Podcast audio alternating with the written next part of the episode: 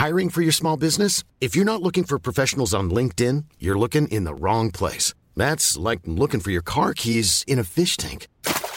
LinkedIn helps you hire professionals you can't find anywhere else, even those who aren't actively searching for a new job but might be open to the perfect role. In a given month, over 70% of LinkedIn users don't even visit other leading job sites. So start looking in the right place. With LinkedIn, you can hire professionals like a professional. Post your free job on linkedin.com/people slash people today.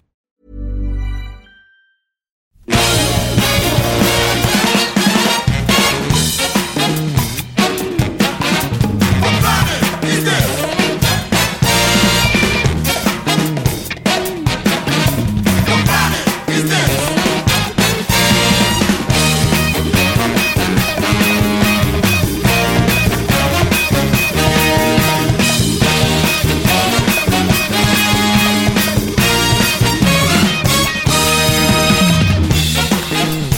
Et bonsoir, c'est Capture Mag. Bienvenue à tous. Épisode 19. Épisode 19, merci euh, Stéphane. Et euh, nous sommes en direct du studio B. On est au mois de mai. Cette fois-là, on est en mai. Ouais, hein. Ouais, je me trompe pas parce que fait plusieurs fois que je me plante alors. Et euh, on a beaucoup de monde autour de cette table. On est ravis. On a, on a le retour de Julien. Ah oui, tout arrive. Il est là Tout va bien Julien Tu es Ça bien va. assis Très Ah bien. oui. Parfait. Il a découvert les nouveaux micros, les nouvelles, euh, les nouvelles installations.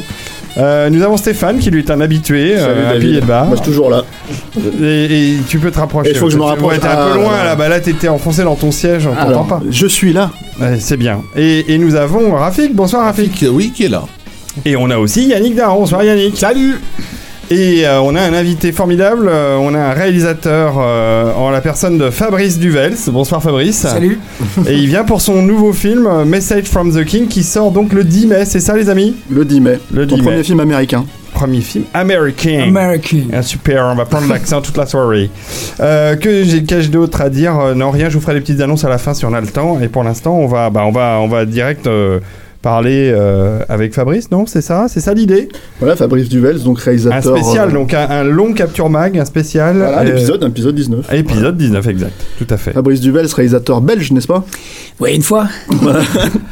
Euh, Qui a fait donc euh, bah, plusieurs films, je pense que nos lecteurs, enfin nos lecteurs, je dis lecteurs, mais auditeurs, pardon, connaissent. euh, donc Calvaire, euh, Vignane. Euh, Colt 45, euh, qui est pour le coup euh, très français, voilà, on va dire.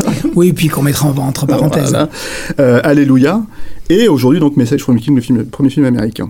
Donc, l'idée, en fait, c'est peut-être de partir, euh, avant peut-être de, de terminer sur, sur Message à la fin, euh, partir un peu sur tes débuts de carrière, quoi. Et tout simplement voir ensemble euh, comment ces, ces films sont faits. Parce que c'est quand même un film particulier, Calvaire, euh, même, on va dire, dans le paysage francophone.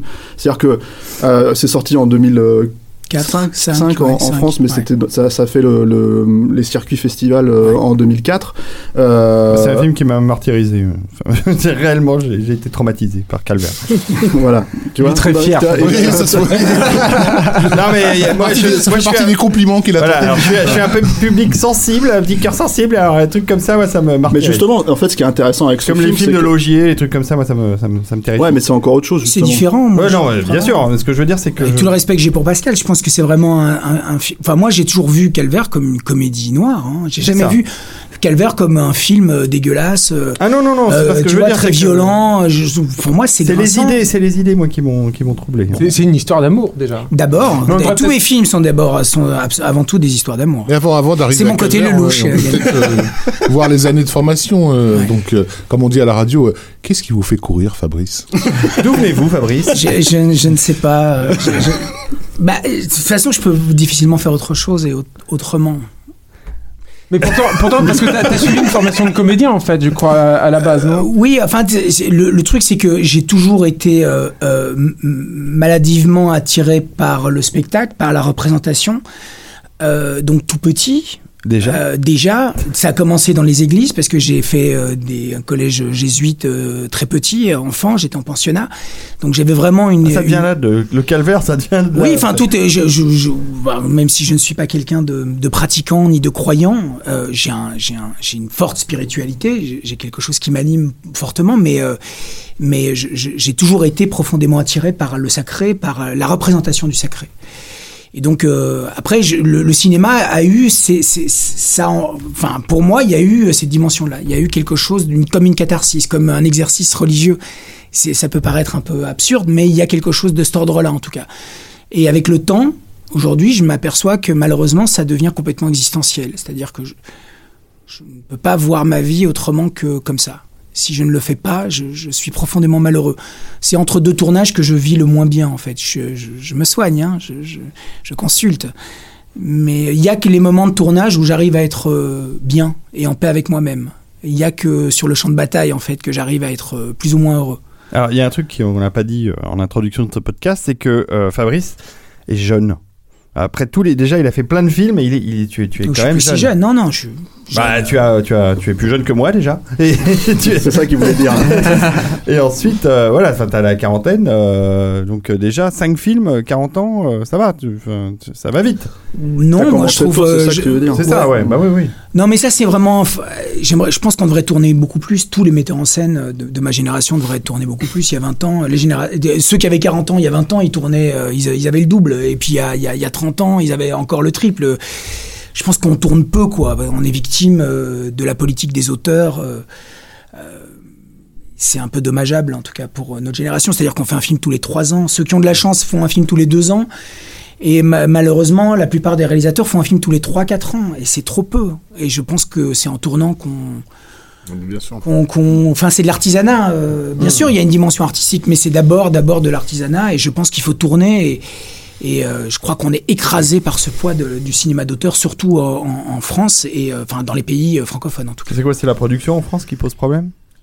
Oui, alors c'est un vrai débat. hein, je- je- je- C'est un long débat c'est un long débat. qui a plein de paramètres, mais il y a un manque de renouvellement qui est, assez, qui est quand même Mais assez tu- flagrant. Tu veux dire que toi, tu regrettes qu'on vienne pas plus souvent te chercher avec un scénario, un package comme ça? Ouais, ouais. moi, Parce que tu as un univers quand même très particulier. C'est difficile d'imaginer euh, un producteur euh, venir te chercher avec un film qui n'appartiendrait pas à ton univers. Mais pourtant, je peux, je peux le faire. Je- vraiment, Mm. je pourrais le faire. Euh, ça dépend quoi. Il faut que je sois habité par le, par le sujet. Mais moi, je- je- je- au fait, au, au- en fait, au plus j'avance, au moins je- Alors, c'est paradoxal parce que d'un côté, je suis profondément attaché à, mon travail euh, film par film. Donc, on parle surtout de, de, Calvaire, de Alléluia et de Vignane, pour le coup, qui sont mes films personnels.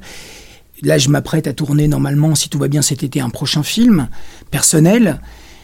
Mais je peux tout à fait alterner et j'ai besoin d'alterner. Je, me nourris en fait de, de, de- de- d'expériences comme Message from the King. Puis j'apprends énormément de choses.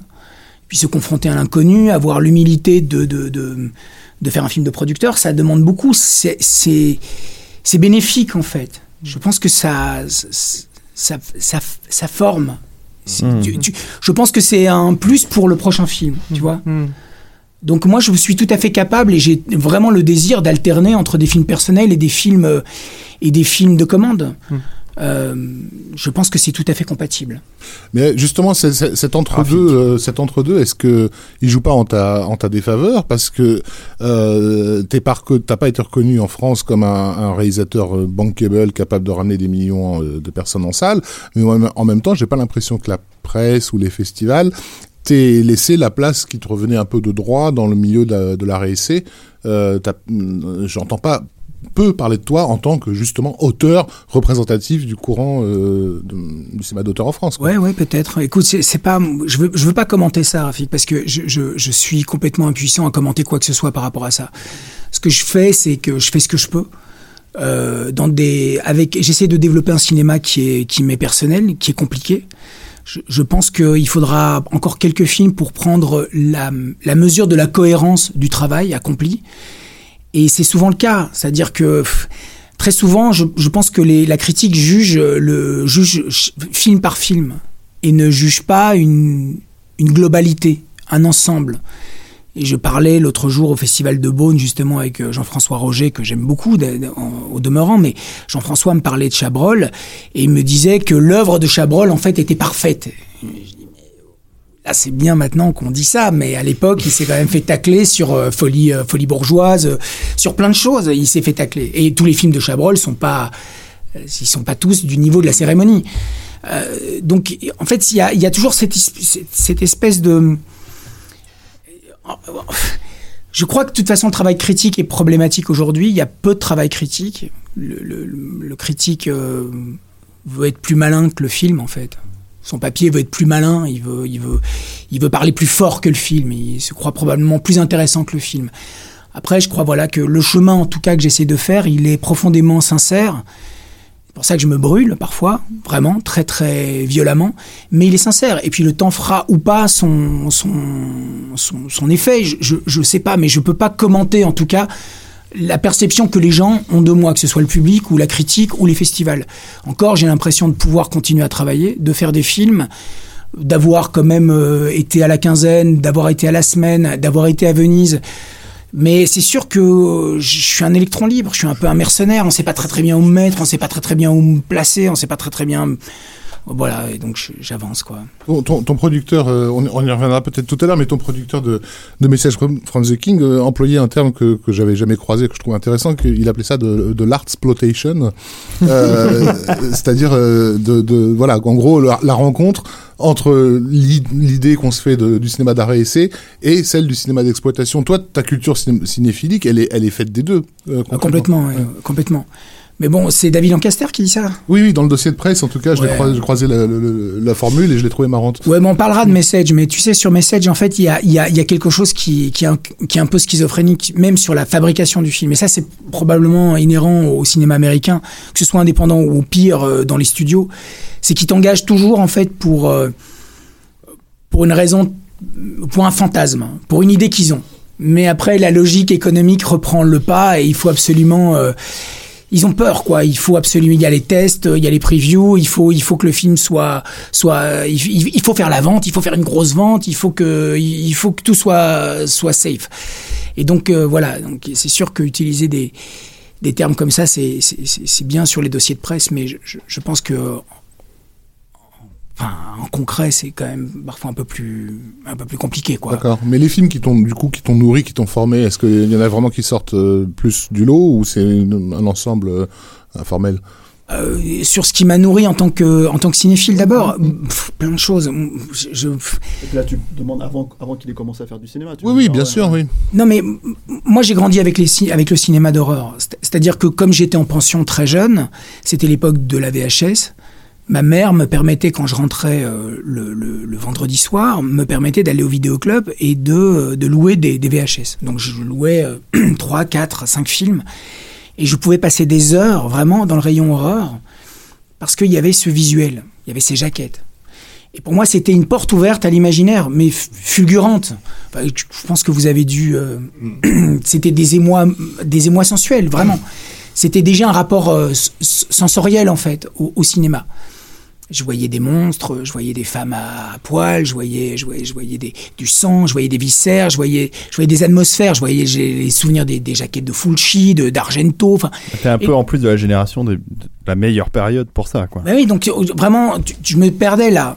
Et euh, c'est vraiment comme ça que je, je rentrais, je voyais, je voyais ces VHS, je, je passais je- de manière compulsive, jusqu'au jour où il y a eu Massacre à la tronçonneuse. Et Massacre à la tronçonneuse a vraiment changé ma perception. C'est-à-dire que Massacre à la tronçonneuse, je l'ai déjà raconté. Hein, je veux dire, je pense qu'on est, je suis pas le seul dans dans dans dans, ce dans ce cas-là, mais Massacre à la tronçonneuse m'a fait percevoir en, en tout cas ce qu'un film d'horreur pouvait être. La viscéralité. euh, et il se trouve que Massacre, en plus, c'est un film parfait qui fonctionne à tous les niveaux, que ce soit au niveau sociétal, euh, comme commentaire sur les États-Unis des années 70, euh, qui est un film d'exploitation absolument incroyable. Il fonctionne sur tous les niveaux. Mais moi, gamin qui voit Massacre à la tronçonneuse, je suis par terre. Je suis par terre. Je, me souviens, j'ai eu un choc comme ça quelques années plus tard avec, euh, avec L'Exorciste, qui m'a fait pénétrer dans une autre dimension, qui est la dimension métaphysique, où là où, tu touches au mal dans ton fauteuil, tu touches au mal. Mais la perception de massacre à la tronçonneuse a pour moi été euh, une, un- vraiment un choc profondément physique, viscéral et un éveil. C'est-à-dire que j'ai commencé à ouvrir des fenêtres. J'ai commencé à ouvrir, grâce à Massacre, j'ai découvert Hitchcock, puis Buñuel, parce que je pense que Massacre est vraiment un grand film buñuelien. Donc je me suis passionné pour, des, pour beaucoup de metteurs en scène. Mais ce qui ne m'a jamais empêché de voir euh, les Bidas, euh, euh, Louis de Finesse, Bourville, Voir Roland Emmerich. voir Roland Emmerich. Donc, j'ai- toujours casé, hein, j'ai toujours eu a beaucoup d'appétit en fait pour le pour les choses et, et en fait si tu veux ce qui me pose souvent problème surtout dans dans les obédiences euh, un peu euh, un peu propres sur elles ou morales euh, morales et bien pensantes en tout cas chez chez nous c'est qu'il y a une hiérarchie en fait dans le dans le cinéma et la hiérarchie m'emmerde profondément. En fait, j'ai envie d'être comme un langlois parce que d'abord, je me définis plus comme un cinéphile qu'un cinéaste. C'est-à-dire, ce qui m'intéresse, c'est d'abord les films des autres. Bien sûr, j'essaie de creuser mon sillon, mais je m'intéresse plus au cinéma des autres qu'au mien. Et, très franchement, je ne comprends pas. J'ai jamais compris en fait des gens qui disaient oui, euh, Cronenberg c'est supérieur à Argento. Ça c'est vraiment, et je l'ai souvent entendu. J'ai jamais compris ça. Pour moi, c'est quelque chose que je ne peux pas euh, admettre.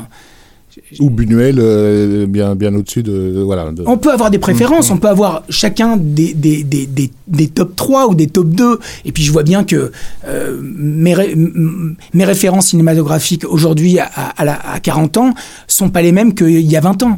Euh, aujourd'hui, c'est sûr que je suis profondément obsédé par la figure de Bergman, par exemple. Parce que j'arrive à l'âge où, en tout cas, j'en goûte toute la, la, la saveur. J'en goûte toute la substance. Et je, vois la puissance de la création. Je vois la, et je considère aujourd'hui Bergman comme probablement, euh, mais ça ce n'est que moi, ça n'engage que moi, mais comme la figure probablement la plus importante dans, dans, dans, euh, dans, ce, qui, dans ce qui dépeint des troubles, des troubles humains, et en même temps euh, avec une, un expressionnisme, une abstraction poétique qui, qui- est d'une puissance inégalable. Ça, c'est ma conception. Euh, mais après, ça m'empêche pas de m'intéresser profondément au cinéma de Michael Bay, par exemple, que j'aime beaucoup. euh, Enfin, j'ai- j'aime beaucoup certaines Enfin, figures. enfin, on bah y. Voilà. Et, et- d'autres. Donc, tu vois, enfin, il y a, il y a- il y a- il y a- enfin, tout. Je, je pense que c'est ça qui est fascinant dans le cinéma, c'est qu'il y en a pour tous et pour tout, et et, euh, et il y a à bouffer partout, quoi. Mais euh, ce qui est intéressant dans, dans cette, dans cette approche, c'est euh, que quelque part tu te positionnes un peu en contre-courant parce que avant de faire ton premier film, enfin, maintenant, disons que même si euh, il y a des distinctions clairement entre Alléluia par exemple et, et Calvaire, euh, c'est plus facile, je pense, pour les gens de comprendre ce que tu veux dire quand tu vas travailler sur Calvaire, euh, sur Alléluia, pardon, après avoir vu Calvaire, on va dire. Mais quand tu arrives à, présenter Calvaire comme une comédie noire, alors qu'il y a quand même beaucoup d'éléments qui sont beaucoup plus, comment dire, enfin, quelqu'un qui, à qui tu vas proposer Calvaire, c'est difficile de le dire c'est une comédie noire. Tu, tu, à partir du moment où tu vas lui parler d'une personne qui se fait torturer, euh, euh, travestir, euh, euh, t'as des personnages qui, euh, qui, euh, des qui- cochons. qui, voilà, qui, qui, qui ont des, qui ont, qui ont des scènes zoophiles, enfin, il y a des scènes zoophiles, on va dire tout ça. Donc, ce que je veux dire La par vie, là, là- quoi. oui, oui. non, mais en, Belgique. comment tu mais ce que je veux dire c'est comment tu présentes ça comment t'arrives parce que c'est pas en fait le truc c'est que on peut dire c'est un film d'horreur on peut résumer ça comme ça si on parle de calvaire mais pour moi ça a toujours été quelque chose je ne serais pas allé jusqu'à comédie noire mais ça, ça a toujours été quelque chose de différent en fait ça a toujours été Mais dès quelque ton, chose de... dès ton cours, hein, d'ailleurs. Ouais, hein. ouais. Quand on est amoureux, c'est c'est fabuleux, c'est ça? C'est merveilleux. C'est merveilleux, pardon, excuse-moi. voilà. Oui, écoute, je, je, je, je sais pas, je sais pas comment, euh, quoi te dire en fait. Je- pour moi, la, la- la- la- en fait, il y a qu'une, il y a qu'une seule chose qui m'intéresse, je pense, et que je vais continuer à creuser un maximum, c'est le, c'est probablement le sentiment amoureux. Je, je, m'intéresse qu'à ça. Euh, et le, le trouble que ça engendre, euh, quel qu'il soit, hein, euh, le trouble, l'aveuglement, l'hystérie, l'obsession. alors après, je peux être dans la forme, dans le, dans le fétichisme de la forme, mais je commence à avoir suffisamment de technique aujourd'hui pour me débarrasser en fait de plus en plus de la forme, en ayant une idée claire de ce que je cherche et de ce que je veux. Mais au fond, ce qui m'intéresse, c'est profondément cette espèce d'interdépendance qu'on a tous à l'autre ou à l'illusion de l'autre. Euh, cette, volonté de se dédoubler, d'être euh, d'être je est un autre en fait, dans un dans un dans un sens complètement poétique. hein. Euh, donc il y a quelque chose thématiquement qui m'intéresse, mais je pense que ça ça ça nourrit énormément de comiques de situation. Je, je pense que c'est pas dramatique en soi. Je pense que euh, c'est la grande force du cinéma de Buñuel, euh, par exemple. C'est Buñuel n'est jamais pesant. Euh, il est jamais, il est toujours drôle. Il est toujours drôle et pourtant il nous fait, il, nous tend un miroir qui est complètement déformant, grimaçant et épouvantable. Et pourtant on en rit. C'est ce que très modestement j'essaie de faire, en tout cas sur, sur Calvaire et sur Alléluia. Vignan était une exception parce que je pense que je suis parti sur quelque chose qui était euh, profondément expérimental, où là, la forme a pris toute la place. Euh, pourtant, c'est le film que je préfère le plus, hein, euh, parce que c'est mon film le plus, le plus mal aimé, le plus incompris, mais en même temps, c'est le seul film où j'ai eu l'impression de toucher à quelque chose qui s'apparente à de la grâce à la fin. Quand Emmanuel est entouré des enfants et qu'il y a ce plan avec elle entourée des enfants, c'est le seul moment où j'ai l'impression de toucher à quelque chose qui me dépassait vraiment et que je n'ai jamais retrouvé nulle part. Et ce moment-là, pour moi, c'est précieux, mais c'est un moment. Et forcément, ça fait pas forcément un film, mais j'ai beaucoup de tendresse et j'ai beaucoup d'amour pour le film, pour l'aventure. Mais peut-être que je suis parti autre part, autrement. Mais en tout cas, là aujourd'hui, que, que ce soit Calvaire, Alléluia, et euh, je boucle la boucle euh, avec ma trilogie cet été, normalement, avec un projet qui s'appelle Adoration, qui est une histoire d'amour d'enfant. Euh, Il y a ça aussi, il y a cette dimension euh, un peu grimaçante, un peu grotesque, mais en même temps, les élans, les élans sont, sont jusqu'au boutiste, quoi, sont, euh, sont, sont, sont irréversibles euh, et inexorables. Alors, le- en fait, la- la- la- la- la- peut-être la deuxième partie de ma question, c'était comment tu arrives à faire comprendre ça aux gens avec qui tu travailles? Parce que le la problématique d'un cinéaste, c'est quand même de se faire comprendre. Et en plus, toi, c'est quand même très spécifique. En fait, tu as des ruptures de ton qui, que tu ne dois qu'à toi. En fait, euh, c'est comment est-ce que tu arrives à- déjà à te faire financer en fait un film comme Calvaire euh, en premier lieu? Parce que Il a même si couché, je pense. Ça, et puis, et puis comment tu écris aussi. qu'on- on prend la peine- confirmer C'est- des films. Ouais, mais je couche facilement. hein, donc, euh, Ah, bah alors ça compte ça, pas. alors. ça vaut peut-être la peine de, de, de, de- de redire de, de quoi parlent le- les films pour éventuellement les auditeurs qui Ah, les Calvaire, auraient, assez explicite. qui les auraient pas, pas vus. Mais voilà, Calvaire, c'est Moi, Calvaire, ça m'a rappelé un truc. Enfin, excuse-moi, Rafik, je te donne la parole tout de suite. Enfin, ça m'a pas rappelé un truc euh, précisément, mais, mais euh, j'ai eu un peu le sentiment de, re- de, re- de retrouver euh, euh, cette créativité que j'avais ressentie en regardant quelques années auparavant. euh, c'est arrivé près de chez vous. Une espèce de. Alors, c'est pas parce que c'est belge aussi, hein, mais mais il y a peut-être une. euh, Je sais pas si tu. tu C'est très une- paresseux comme euh, remarque, ça. Vous trouvez pas de C'est filiation. c'est très très paresseux, je trouve. Bon, Alors, pourquoi attends, paresseux alors, Moi, je, non, je non, je suis paresseux de nature, mais. Ouais, je vais, je vais t'en poser une relou alors, euh, qui, qui Non, va mais dans, juste- qui va dans. Ah, pardon, excuse-moi. Juste euh, de, de dire de, de Vas-y, quoi- Rafik, Non, mais le vas-y, pitch, le pitch de Calvaire, voilà, c'est un chanteur de gala de, de, de, qui passe de village en village dans sa petite camionnette et qui, en gros, se retrouve euh, qui, avec qui, un. qui donne aussi un peu de plaisir euh, à ses auditeurs, à à certaines de ses certaines, auditrices, hein, voilà, dont, qui, dont, qui, qui sont quand même assez âgés. dont, euh, dont, dont Brigitte Lay, moi, dont le, le, le rôle m'avait scié à, la- à, à, à l'époque. Là, en quelques minutes, elle fait un truc qui est complètement dingue. Enfin, tu lui fais sortir un truc complètement dingue et hyper triste, je me, je me souviens. Euh, euh, bref, et qui, euh, et qui va se faire, donc, en fait, kidnappé par, euh, par un fermier qui va tenter de le transformer en Sa femme disparue, enfin, ouais, en sa femme disparue, voilà. ouais. Donc, euh, j'y reviens parce que tu étais en train de nous parler de la thématique de se euh, voilà de se voir dans l'autre etc donc je pense que c'est c'est bien de temps en temps de rappeler sur quoi les films reposent pour pour amener ça quoi Ouais, donc moi, je, je bah, vais rebondir là, sur ce que tu disais juste avant. Euh, moi, la question que je me pose, parce que tu parles bien, je parle bien aussi, euh, on théorise bien. Euh, est-ce que, est-ce que tu te considères, euh, tu sais quoi, il y a des cinéastes, justement on parlait de Cronenberg, qui est un cinéaste très analytique, très théorique, et puis il y a des cinéastes qui sont très viscéraux, qui vont être capables de d'expliquer ce qu'ils ont cherché à faire, et c'est sorti avec les tripes. Euh, moi, ce que j'ai toujours trouvé fascinant, en tout cas dans Calvaire, qui est vraiment mon film préféré de tout ce que tu as fait, que j'ai vu à multiples reprises et que j'avais beaucoup défendu à l'époque, euh, je m'en rappelle parce que j'avais trouvé Mais tu n'as pas vu Alléluia, Yannick. Je n'ai pas encore vu Alléluia, je le reconnais, et peut-être que J'ai je serai passer tout mon aussi, tout, américain. tout aussi bluffé. C'est con parce que je t'en euh, aurais ramené un. Ouais, bon, c'est pas grave. Euh, ce que j'avais trouvé moi assez assez génial et alors justement qui me c'était comment ce film que arrivait à me à me parler autant à mes tripes euh, qu'à mon intellect en termes de symbolique parce que je la trouvais pas simplement forte, je la trouvais visible. Je la trouvais extrêmement consciente. Je trouvais qu'il y avait des plans qui étaient extrêmement conscients dans euh, leur structure, euh, la symbolique, ce qu'ils signifiaient, comment ils étaient placés à tel moment. Donc je me suis toujours dit, c'est quand même vachement bizarre parce que du coup, à l'époque, je ne te connaissais pas et je, me, je t'apparentais du coup à un réalisateur finalement très analytique, qui était capable de, de penser son film de HKZ et en même temps, il y avait ces ruptures de temps, en même temps, euh, ces fragilités qui faisaient qu'on on- on ressortait quand même profondément bouleversé par le film. Je voudrais avoir- savoir, toi, ton rapport quand tu fais un film, Non, est-ce que t'es dans je la... Non, je suis absolument pas analytique. Moi, je suis pas, je suis pas du tout un, un, un cinéaste cerveau comme peut l'être justement euh, par John Walk. Enfin, je me, sans comparaison du tout. euh, ou même Chabrol dont on parlait tout à l'heure. Enfin, je pense que moi, je suis purement un instinctif, vraiment. Euh, je suis profondément viscéral sur un plateau. hein. Je travaille vraiment euh, à l'instinct et je travaille comme un plasticien. Alors j'essaye de préparer un maximum en amont, donc avec storyboard, avec avec une idée très précise, mais mais euh, tout peut changer tout le temps. Et mon travail en fait constitue euh, c'est une, c'est une espèce de d'équilibre fragile entre les acteurs, le décor et la lumière. Et c'est vraiment là-dedans que je. je, tu je- restes sur voilà. ta scène, tu, Ouais. ne, tu ne questionnes pas la Non. symbolique qu'elle pourrait Non, avoir. non, je- jamais. Et les gens qui travaillent avec moi te le diront. Je, je, je suis jamais dans l'intellect. Je me fous complètement de l'intellect. Et je déteste les discussions avec les acteurs où ça commence à devenir un peu, un peu cérébral.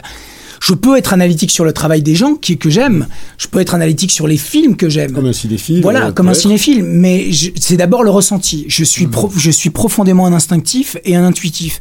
Et je, je travaille que comme ça. Ouais, ce- ce- cette, ce- cette question du travail de plasticien, notamment avec les comédiens, c'est toujours quelque chose qui m'a interpellé. Je, sais pas, je, je me demande toujours comment tu travailles justement avec eux, comment tu les bouscules, comment tu les repousses dans, dans, dans leur retranchement, parce que j'ai vraiment l'impression que c'est le cas. Julien, y il il est très gentil. Mais, Bah, je pense que c'est plus, ça peut être un peu éprouvant parfois. Mais un ils sont, euh, oui, je crois qu'ils, enfin, en tout cas, mais ça se passe toujours dans une certaine euh, euh, bonne humeur, vraiment, parce que après j'ai un tempérament qui est un, vraiment un, j'ai un gros, gros tempérament surtout sur un plateau, c'est-à-dire que je, je- je suis vraiment euh, 100 000 volts, quoi. Je, je bouge beaucoup, je parle beaucoup, j'interviens, je, je bouscule les comédiens, je les place, je, je coupe les lumières, je change les trucs. En fait, j'interfère sur tout, mais j'interfère comme un plasticien. Et ça devient presque ludique pour le reste de l'équipe. Et les gens, à un moment donné, surtout que j'ai une équipe qui est assez soudée et qui me connaît bien, et euh, ça se passe assez bien. Et les comédiens prennent le pli. Et puis surtout, dès qu'ils voient les rushs, dès qu'ils commencent à voir les rushs, ils se voient vraiment euh, autrement. Et très vite, ils me laissent, ils me laissent, ils me laissent, ils me laissent champ libre. Par exemple, Chadwick. Enfin, aux États-Unis, j'ai eu des stars.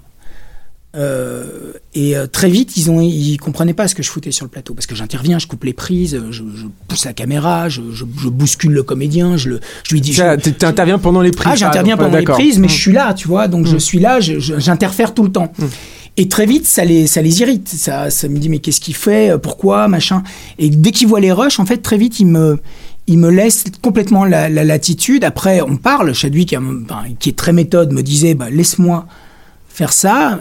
Et puis ils sont beaucoup plus, par exemple, si je dois comparer mes deux films de commande entre Call 45 et Message, bah, c'est un autre niveau d'acteur. C'est sûr que je peux faire des plans séquences, je peux travailler avec eux, je peux les modeler, je peux les pousser et je peux aller loin. Euh, là, euh, sur Call 45, j'étais très limité. En tout cas, euh, sur, euh, sur les adultes. Euh,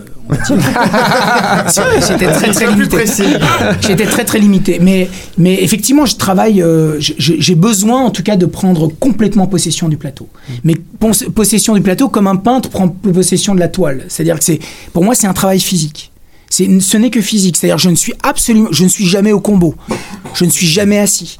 Je ne suis jamais en train de me dire ah ça doit être blanc, bleu. Ou alors quand, ou alors quand j'ai une hésitation, euh, j'invente une connerie pour, tu vois, pour, euh, pour Ça, gagner un peu de temps. C'est quelque chose que tu détermines, j'imagine, en amont avec euh, ton chef-op de manière ultra précise pour pouvoir te libérer de la logique du cadre, de la, de, de, de la lumière et de tout ça et te concentrer sur... euh, Bah, C'est-à-dire que euh, au niveau des chefs-op, j'ai longtemps travaillé avec Benoît Deby. Donc à un moment donné, si tu veux, j'étais même phagocyté à Benoît, que j'aime beaucoup. Hein, mais c'est-à-dire que j'entendais des choses et- et qui disent oui, mais duel c'est bien, mais heureusement qu'il a Deby. Et si tu veux, quand j'ai perdu Deby la première fois, je me suis vraiment fait peur. C'est-à-dire que je me suis dit ah peut-être qu'ils ont raison en fait.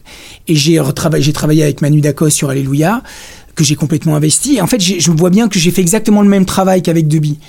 Euh, et là, aux États-Unis, j'ai perdu l'un et l'autre. Et J'ai travaillé avec une chef-op euh, polonaise euh, que j'ai vraiment bataillé pour la pour la choper, pour la voir, pour, pour qu'elle soit validée. Et j'ai travaillé exactement de la même manière. Comment tu prononces son nom? Parce que je... Ah, Ok, qu'est-ce qu'elle a Lenskaya. fait- qu'est-ce qu'elle a fait avant pour que Elle tu a fait- batailles pour elle? En fait, elle a, elle a- pas grand chose. Elle avait fait un petit film euh, qui avait été à Sundance l'année précédente qui s'appelait Deal où elle avait tourné en Super 16. Et euh, surtout, j'ai vu son site de photographie. Elle avait un œil, tout de suite j'ai vu euh, un œil. Et euh, j'ai vraiment. Enfin, après, encore une fois, ce n'est que moi, mais j'ai tout de suite vu qu'elle serait, elle serait apte et, et, qu'elle allait m'aider. Et on s'est parlé et j'ai compris que ce serait mon allié. C'est ma chef op, ma bataille. Ouais, mais vraiment, mais c'est important parce que Tu sais, quand, quand tu te retrouves là-bas et que t'es vraiment tout seul, enfin, je veux pas faire Ouais. pleurer dans les chaumières, mais quand on est, euh, quand on est loin du monde euh, et que, et que t'as vraiment personne, mais tu connais personne, personne, personne, euh, le chef-op, euh, c'est pas possible. Donc, ils ont essayé de m'imposer des chefs-op, tu vois, un peu, un peu costauds, etc. Mais les chefs-op costauds, c'est des égaux. Et moi, j'ai besoin de quelqu'un que je puisse investir comme un comédien. Donc je, je pousse le, le, le- le chef-op, je le fais éteindre, je le fais éteindre, je le contrains, je le contrains à trouver des solutions. Et Monica, elle a tout le temps trouvé des solutions. Et là où ça a été parfois un peu compliqué sur le tournage, sur le plateau du film américain, c'est que les producteurs, parce que j'ai réussi à imposer le 35, et ça a été euh, un vrai, un vrai combat, Ah ouais? Euh, ouais. Ils ont, ils ont eu peur et euh, Bravo. comme je coupais, je coupais les trucs, je coupais les lumières. Ils ont, en fait, ils ont engagé un gaffeur qui était le gaffeur, euh, tu vois, de Stone, de Fincher sur certains films, et avec qui je me suis pas bien entendu parce que euh, il, il- lui il protégeait le chef-op et il- chaque fois il me disait mais non mais il faut allumer, il faut mettre des ballons, il faut mettre ceci et cela. Et moi je coupais, je coupais, je coupais. Et je lui disais mais putain mais regarde euh, Fat City de John Huston, t'as pas besoin d'avoir toutes ces lumières de merde. On- Et les gens en fait ont perdu l'œil de la pellicule. Je Ouais. pense qu'il y a vraiment un truc qui est hallucinant. À force de tourner en digital, les gens perdent, ils veulent se sécuriser partout. Et vraiment des techniciens. des techniciens. En fait, je me suis vraiment a- battu à beaucoup avec. euh, ça a été très violent parfois avec euh, avec les techniciens sur le film américain. D'ailleurs, je te fais la, la parenthèse vite fait, juste, mais le, le- du coup, c'est marrant. Le, le, le- je- on reparlera du film après. C'est juste la séquence d'intro qui, qui- qu'on ne retrouve pas entre guillemets fondamentalement en termes de mise en scène dans le dans le reste du récit. Ouais. C'est une profession de foi. Euh, pour toi, quelque part, cette, cette espèce de, de, de flou de Ouais. sur sur la plage. euh, Et écoute, très honnêtement, le flashback de début, je m'en serais Ouais. passé. D'accord. Comme la majorité des flashbacks. Mais sont là, des choses un peu explicites dans le film ils sont pas. c'est que c'est forcément un flashback quand on regarde Voilà, le film c'est au départ. Donc Le du coup, premier- elle, fait un effet cette Voilà, scène. non, le, premier, le premier, je- je- j'étais pour, hein, même si euh, seul en salle de montage avec ma monteuse, je l'aurais probablement jamais mis. Donc je peux comprendre. Après, la succession de flashbacks était un peu problématique pour moi. Mais euh, la profession de foi, c'était surtout le King face, euh, face au douanier. Tu vois, cette espèce de d'épure dans la mise en scène. Là, c'était un combat. Et heureusement, j'ai pu gagner ça. Mais ça, c'était vraiment un- une Bah, si je peux me permettre, euh, pour aller dans, dans l'autre sens sur cette histoire de, de flashback, Flashback. là pour, euh, pour demain, je dois, je dois préparer une séquence pour, euh, pour le cercle et euh, j'ai j'ai choisi un extrait où il y a justement le, le flashback. flashback. parce qu'en fait, j'ai remarqué qu'il y avait un jeu de lumière. Euh, lorsque le héros est en face des autres, on a une certaine, une certaine tonalité. Lorsqu'il est tout seul ensuite dans sa chambre d'hôtel, on a encore un, autre grain. Et, quand il est dans sa chambre d'hôtel, on passe au flashback qui nous ramène à encore un, truc un peu plus pastelisé. Et j'ai trouvé que ces différenciations lumineuses, selon le fait qu'il soit seul avec lui-même ou en, contact avec les autres ou, dans sa tête, étaient très intéressantes. Enfin, en tout cas, de donner quelque chose euh, en termes de ressenti euh, qui te faisait passer d'un niveau euh, mental à un autre. Mais tu vois, la, richesse de la pellicule, en- en fait, de l'argentique, c'est- vraiment. euh, Qu'est-ce qu'on nous entube avec le digital? Il faut vraiment le, le dire et le redire. On nous en, on nous en, on nous en file bien. hein. Ah ouais. Ah, moi, je suis persuadé que c'est vraiment ce qui est arrivé de pire. euh, Ça a ouvert aussi, des, ça, ça a permis des facilités à certains jeunes ré, réals. Non, mais euh, peut-être, mais en tout cas sur la sur l'abstraction poétique, je pense qu'il y a vraiment quelque chose qui se perd. Aujourd'hui, les chefs opérateurs ne font plus de travail de lumière, ne plus de travail de contraste. Ils éclairent flat et c'est l'étalonneur. ouais. C'est l'étalonneur qui, euh, qui met des masques et qui, à un moment donné, donne du contraste et donne une orientation de lumière. Moi, je considère que la lumière, le contraste, fait partie de la mise en scène, fait, fait partie du travail du metteur en scène. Quand on voit tous les grands films des années 30, des années 50, des années 70 et des années 90, bah, la lumière, la lumière est, est un décor. La lumière, euh, enfin, est un, est un protagoniste du, du, du, du- Bah, comme d'habitude sur les sur les films qui sont travaillés. Euh, on a aussi dans les années 80-90 des films absolument dégueulasses. euh, Bien sûr. Oui. Euh, Non, mais la il y a- est flat du début à la sûr, fin. Mais dans le cas, à l'époque de Calvaire, par exemple, la question elle se posait pas. Et pour toi, en fait, c'est un film que tu as tourné en 16 mm. Ouais. Quelle était la volonté derrière? Est-ce qu'il y avait un- une problématique de budget ou est-ce que c'était vraiment la, la- la volonté euh, Pourquoi ce choix de, De- du Super du 16 format, ouais, ouais. Bah, parce que le Super 16 pour moi était euh, je voulais tourner en enfin de toute façon à l'époque on tournait on tournait en Ouais, pellicule. Bien sûr. Euh, on n'avait pas les moyens de tourner en 35 Et euh, le Super 16 était, euh, était très, très facile. Je me souviens que Benoît avait tourné Irréversible de, de, de, de Gaspard Noé euh, un peu avant. Je me souviens que les Dardennes tournaient, euh, Rosetta euh, avait tourné leur, leur premier film en, en, en Super 16 et j'aimais beaucoup la texture. J'aimais beaucoup la texture de, de la promesse, j'aimais beaucoup cette texture-là. Et c'est mon format préféré, le Super 16. Mais 7, je voulais le tourner en Super 16. Bon, les producteurs euh, n'ont pas voulu. c'est compliqué. C'était compliqué. Déjà, Pourquoi Parce que tu plus leur- de grains, du coup euh, Parce que c'est plus. Plus techniscope, c'est- plus voilà. Sergio Leone. Ouais, Ouais, il y a, c'est y quelque ça chose. Voilà, dans, dans Alléluia, en fait, on a été très très loin dans le dans le grain, Hmm. dans le dans le côté texture. Bien sûr, par exemple, Black Swan a été tourné en Super 16. Hmm. Euh, pas mal de films sont tournés en Super 16 encore. hein.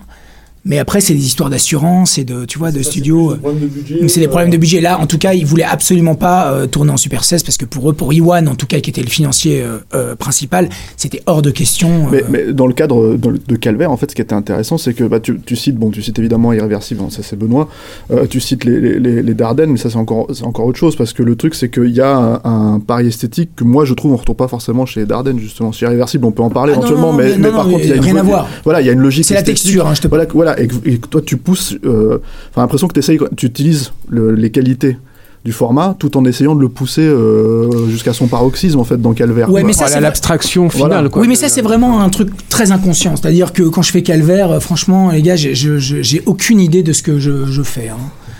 Non, mais très peu. C'est-à-dire que j'ai un storyboard, j'ai mes acteurs, euh, j'ai énormément travaillé les décors, les patines, les textures.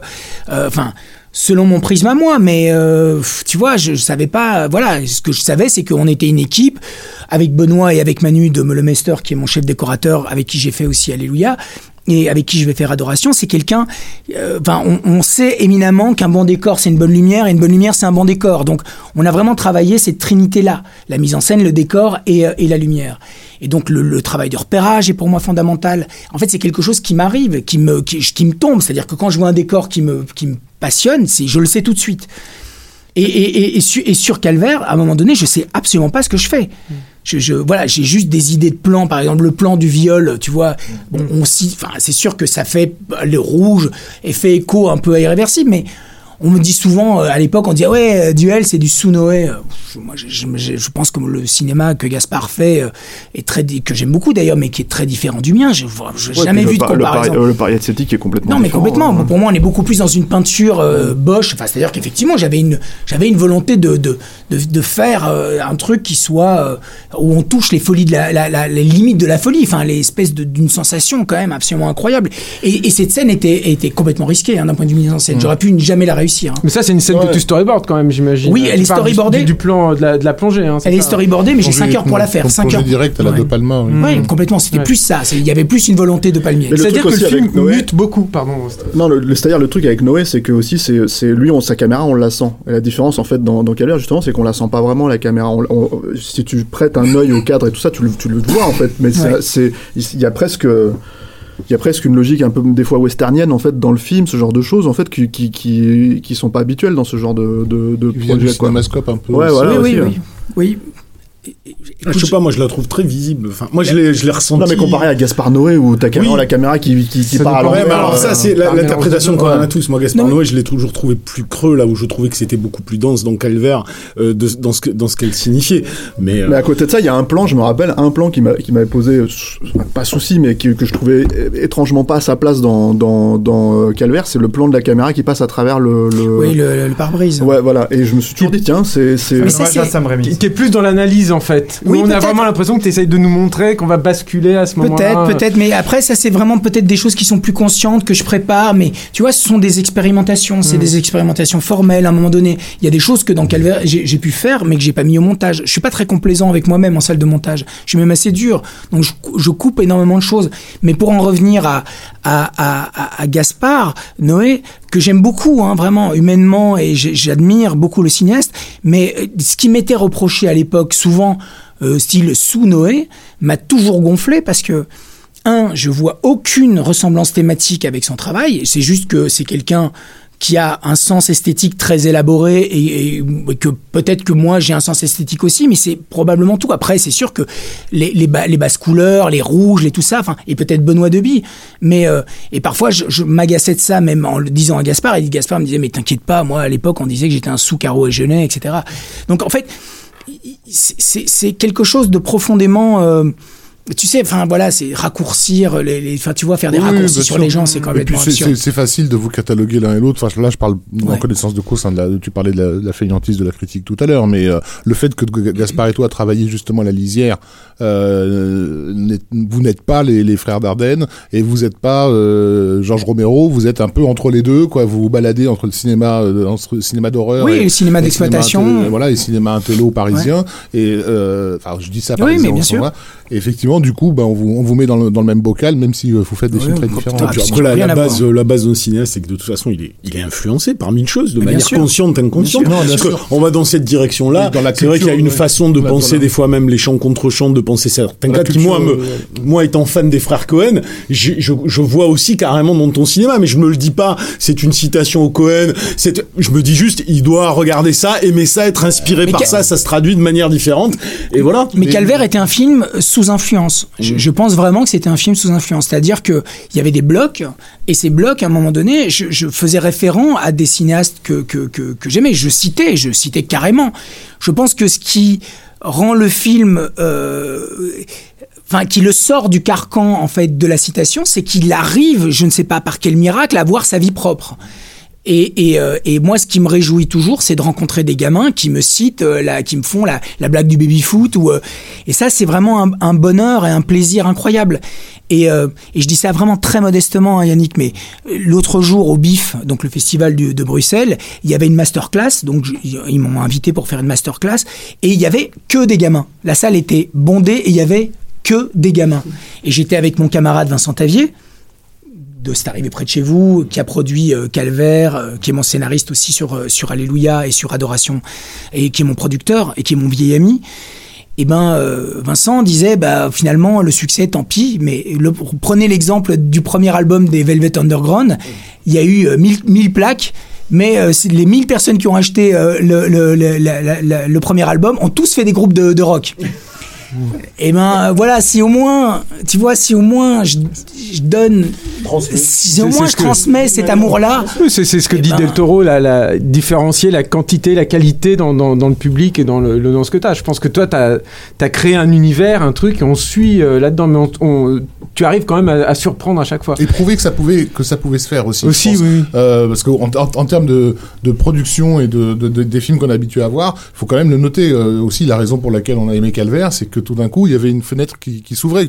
Bah, finalement, ça c'est possible. oui il y avait Aja avant Aja avait fait autant c'est des films différents. Aja, Oui, c'est bien sûr, c'est- plus, c'est plus plus, dans, voilà. dans l'exploitation pure. Avec Euh, des codes très respectés ouais. en général. Mais, mais, mais là, avec, avec Calvaire, on est- le, le fait que tu es une, entre guillemets, une star télévisuelle, enfin, un comique télé de l'époque, que tu Jackie Berroyer, euh, et, et, et, et tu vas avec une certaine intention, tu t'attends à trouver quelque chose dans ce personnage-là, et en fait, petit à petit, tu dévis vers Massacre à la tronçonneuse, et tu te dis, merde, c'est possible Ouais, que même- d'amener Jackie Berroyer vers, J'adore, vers, ouais. euh, vers Massacre à la tronçonneuse, et sans que ça choque, sans que tu te dises, Non, euh, il y a un Mais problème. en plus, il y a un autre truc, c'est on parle de massacre effectivement, mais il n'y a pas que ça. Moi, je me rappelle Non, de cette scène. Je me rappelle de cette scène, euh, par exemple, où ils se lèvent tous dans le dans le bar. Là, ils se mettent à danser comme des pingouins. là.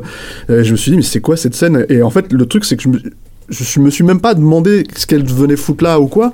Je savais qu'il y avait un problème avec cette scène, on va dire, en- si t'es cohérent dans ce que tu racontes, mais le truc c'est qu'on je m'en foutais parce que c'était tellement fascinant à regarder cette rupture de ton comme ça euh, euh, euh, que je me disais mais euh, ah oui d'accord donc là il y a un mec qui fait son film à sa façon. euh, ouais, mais tu sais pas ce que ça va donner. C'est exactement la, la- la séquence de, de. Comme la séquence de.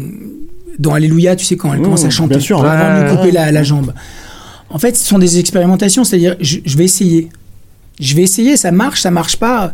Et j'avais vu, euh, j'avais revu un soir un train de André Delvaux, qui, a, est un cinéaste belge euh, très important pour moi, euh, donc euh, qui est un peu le franjou belge, qui est vraiment un cinéaste fondamental, essentiel, je pense, qui, est vraiment le, contrepoint aux Dardennes, vraiment le contrepoint complet thématiquement aux, Dardennes. Et donc, il y a dans ce film Un soir un train qui est, c'est Anouk Aimé et Yves Montand, et ils ont un accident de train, et il y a une espèce de dérive dans un pays euh, euh, qui pourrait être apparenté à la mort ou les limbes, on sait pas très très bien. Et à un moment donné, ils arrivent dans un bar et il y a une scène, il y a une très belle femme qui invite Yves Montand à danser et cette femme représente la mort et il y a une espèce de, de danse absolument incroyable, macabre qui s'ensuit. Et j'avais vu ça et je me suis dit, mais essaye. Essaye, essaye, fais un truc. Et c'est exactement la même chose sur Alléluia, c'est-à-dire qu'on a essayé ce truc, et j'ai vu pendant le montage, surtout pendant le tournage, que les gens étaient mais par terre ils en revenaient pas, ils avaient des frissons, c'est-à-dire que et là je me suis dit ah j'ai peut-être quelque chose, mais j'étais prêt à le couper au montage, très franchement. Bien sûr. Et au montage les gens venaient et c'était. Et c'est précisément un des trucs qui fait que en gros, enfin c'est une des scènes dont tu te, dont tu te rappelles en sortant de Calvaire. et puis c'est d'une cohérence dans Alléluia, c'est ça qui est, incroyable. Émotionnellement, émotionnellement ça joue sur des extrêmes particulièrement extrême. Alléluia euh, étant ton avant-dernier film. Euh, on, resitue, on resitue, permet de resituer. Et on resitue par, par, pour, pour ceux qui n'ont pas vu euh, bah, oui. Alléluia, mais en gros, elle est en train de chanter à côté d'un cadavre. Elle finit sa chanson et elle découpe le, le, cadavre. Et tout ça est filmé en plan séquence. Euh, sans, bon, c'est pas vraiment un spoiler. C'est pas un spoil. Hein. Euh, et, et, donc, t'as as, cette, cette voix de, de, de gamine euh, cristalline et euh, d'une incroyable innocence qui se conclut par le plan le truc le plus gore qu'on puisse qu'on puisse imaginer, enfin un acte absolument barbare. Et donc c'est c'est des hauts et des bas tout le temps. Ouais. J'ai une question là pour euh, justement par rapport à ça parce que je j'avais pas vu Calvaire depuis hyper longtemps. Je dis j'ai pas vu Alléluia et pourtant euh, je me suis attendu à ça euh, dans Message from the King avec cette espèce de personnage là où je savais pas trop si c'était un gay, trans, trave, ce que tu veux, qui euh, qui traîne en fond comme ça dans le film et qu'à un moment donné on est on est face à lui, il commence à chanter si je ne m'abuse et puis alors, ça s'arrête, ça passe complètement à autre chose. Est-ce que tu as eu la tentative? Est-ce que ça a été cuté? Que... J'ai eu la tentative, c'est-à-dire qu'ils m'ont ils m'ont pas complètement castré. Ils t'ont dit 5 euh, secondes, mais pas plus. Quoi. Voilà, j'ai eu la tentative, ça a été un combat, mais, euh, mais je pense que c'est un très beau moment. Euh, j'aurais préféré, j'aurais aimé qu'ils soient un peu plus développés. Mais voilà, c'est comme ça. Comment tu démerdes pour avoir autant de personnages désespérés dans, tes films? Parce que effectivement, quand tu penses à, cette famille, si on peut l'appeler une famille, là que tu as mis en scène dans Message from the King, euh, et tous, sans exception, c'est, ils sont d'une tristesse infinie. Mais ouais, mais ça c'est vraiment un truc qui est terrible parce que si je commence à faire le compte de, de tous mes personnages, effectivement, il y en a pas un pour attraper l'autre. Mais je, je sais pas, c'est vraiment euh, peut-être que je dois être profondément désespéré. En fait, je, je, je te jure, je, ne sais pas. En fait, j'ai l'impression, je me dis, euh, en fait, je pensais que ça allait. Il y a 10 ans, quand je faisais Calvaire, je me disais, bah, allez, dans 10-15 ans, ça ira mieux, j'irai mieux, je ferai des trucs. en fait, c'est pas vrai. Non, mais c'est pas vrai. En fait, c'est de plus en plus difficile et j'ai l'impression d'être que mon rapport au monde est de plus en plus anxiogène en fait. Est-ce qu'on peut laisser euh, Yannick, par exemple, ou Stéphane, ou Rafik, enfin qui veut, euh, pitcher quand même euh, Message from the King, parce que vous en parlez bah, En fait, on en parle, mais on va, c'est surtout qu'on n'a pas fini sur le reste de la carrière. Ah donc alors, on revenons très bien sur Vignane. Parce qu'il y avait, voilà, morceau Vignane aussi. Moi, je voulais savoir, je voulais savoir ce qu'un film comme Calvaire, parce que. donc après Calvaire, t'enchaînes Vignane. Voilà, Aja, Aja, tu parlais d'Aja, par exemple, qui avait ouvert les, portes avec haute tension, mais le truc avec Aja, c'est que lui, il est parti directement aux États-Unis et fondamentalement, enfin, je crois qu'il a eu un épisode avec Besson sur, sur Banlieue 13, mais il, a, il a lâché le film. Mais déjà ça fait sens en fait que quelqu'un comme Besso puisse aller chercher on va dire. qu'il a, il a une vraie euh, comment dire approche euh, euh, j'ai pas envie de dire à l'américaine c'est un peu oui, pour le coup c'est feignant mais ce que je veux dire il, a, il, a, il, a, il a un sens esthétique qui qui peut rentrer dans le cinéma d'action ce genre de choses. Enfin ça se voit quand tu quand tu regardes un film comme comme haute tension. C'est pas du tout le but d'un film comme Calvaire et le truc aussi c'est que c'est que voilà qu'est-ce que qu'est-ce que ce film t'apporte en termes de répute euh, pour arriver à basculer sur Vignane, en fait, qui est quand même un plus gros film avec une star. Oui, mais le film a l'air, le film a l'air plus gros en fait Vignane, mais pas du tout. Hein. C'est un film euh, vraiment. Ah bon, on l'a fait, avec 3 millions d'euros. Enfin, c'est. Ah, c'est déjà le, double de. c'est le double, c'est le double, mais il aurait. on a... loin. ouais, c'était loin. On a, on a, perdu, on a perdu un million. Euh, euh, il y a eu un Black Friday à l'époque. tu vois, le tax shelter anglais s'est cassé la gueule. Donc on a, on a, avant de démarrer la prépa, on a perdu un million et je n'ai jamais anticipé ce million. Alors il faut juste, juste pour ceux qui connaissent pas le film, replacer euh, Vignane, qui est un film qui se passe à Phuket en, en 2005. Et en fait, c'est après euh, la catastrophe, le tsunami qui est survenu en 2004. Donc il y a un couple qui a perdu son fils et, qui, et la femme euh, du couple à croire le, le, voir dans une vidéo amateur. Emmanuel Béard, et, la star du film. Voilà, et, et, et elle va, ils vont partir en quête en fait de leur enfant perdu dans un trip un peu à la au cœur des ténèbres. Ouais, exactement. Ça. ça. devient assez mystique, quoi. Mais tu vois, par rapport à la, la, réputation, c'est-à-dire que effectivement, moi, mon, mon pari était gagné. Euh, super. Enfin, tu vois, j'étais heureux. Le film avait été la semaine de la critique. Euh, dans mon pays, il y a eu une, une reconnaissance, tu vois, de, de- de- l'État. Enfin, tu vois, de la culture. Euh, euh, C'était important. Euh, J'étais, euh, j'étais entendu. J'étais visible. Je devenais visible. Et ça, c'est vraiment quelque chose qui n'a pas de prix. Après, voilà, il y a eu cette volonté de. Vignan est né d'une volonté de faire un remake de, de Quien puede matar el niño? De Serrador, Les révoltés de l'an dans de 2000. les révoltés de l'an 2000. D'accord. Donc au début, nous, nous voulions adapter, euh, nous voulions faire ce remake-là. Et pour une raison de droit, qui est un imbroglio juridique épouvantable entre Serrador et Plan, euh, Plan euh, Juan Plan, son scénariste, enfin, je sais que Guillermo del Toro a chopé, euh, Tarantino a essayé de choper les droits, enfin, c'est impossibilité de, de, de, de dénouer. Et D'ailleurs, ils l'ont fait. hein. Ils ont fait un remake, euh, je, je crois qu'il y a quelques années, ils ont fait un remake. Ouais. pas vu passer, d'accord. ils l'ont fait. Et euh, donc, impossibilité de, de, de, de, dénouer euh, ce, ce- ce nœud. Et à un moment donné, euh, on a eu l'idée de transposer le- la situation dans le- la, la- la Thaïlande post-tsunami. Et le script s'est écrit rapidement. Il y avait une dimension humaine vraiment dans, le premier tiers euh, qui était beaucoup plus importante dans le script. Et le script euh, se déréglait en fait, se déréglait. Et je dois dire qu'effectivement, euh, je pense que j'étais obsédé par la partie Voyage au cœur des ténèbres. J'avais une obsession pour ça. J'avais une obsession pour pour des expérimentations formelles qu'on a qu'on a imaginées avec Deby et, qu'on se réjouissait de faire. Et euh, ce que je dois, je dois dire aussi, c'est que quand on est parti en prépa, donc on a perdu ce million, et j'ai beaucoup amputé dans la première partie. Et hum, j'avais j'ai eu un rapport absolument excellent avec mes comédiens, mais voilà, je, pense que j'ai probablement perdu. Je suis resté peut-être un peu trop abstrait dans le premier tiers. Et, et donc voilà, mais c'est une, ça a été vraiment une grande aventure de cinéma pour moi, ce film. Je, je- je- je suis toujours très, vraiment très ému. et- et l'accueil, euh, du coup, ça te- ça m'a tué, ça m'a vraiment, ça m'a vraiment miné. J'ai été très miné par ça. Parce que, euh, pour le coup, oui, effectivement, euh, il faut resituer euh, par, par rapport à l'époque et tout, mais moi je me souviens d'un film qui avait quand même été vendu, ne serait-ce que parce que tu avais Emmanuel Béard à l'affiche, euh, et il y avait cette cette idée euh, qui est- que je pense pas du tout la tienne de le situer dans le côté euh, dans un, un côté crade chic en fait. Un peu non mais vraiment euh, truc de, de, de magazine euh, voilà la nouvelle tendance en fait quoi. Ce qui est le film pas du tout quoi enfin je- comme tu le dis t'étais parti dans dans des sphères euh, quasi métaphysiques à la, Ah, je je à pense que c'est un film expérimental. J'ai- Moi, j'ai vraiment beaucoup, beaucoup d'amitié pour Emmanuel et pour Rufus. Je suis resté proche d'Emmanuel. C'est vraiment quelqu'un de formidable. Et je pense que c'est une grande actrice physique, vraiment, qui est animale et qui est, qui est pas vue et considérée à, à, à l'aune de ce qu'elle est véritablement. Euh, comme Jackie Berroyer, hein. pour moi, Jackie Berroyer, c'est un Jean Carmet. euh, il y a du Jean Carmet hein, chez, Berroyer. Il y a vraiment quelque chose de terriblement singulier.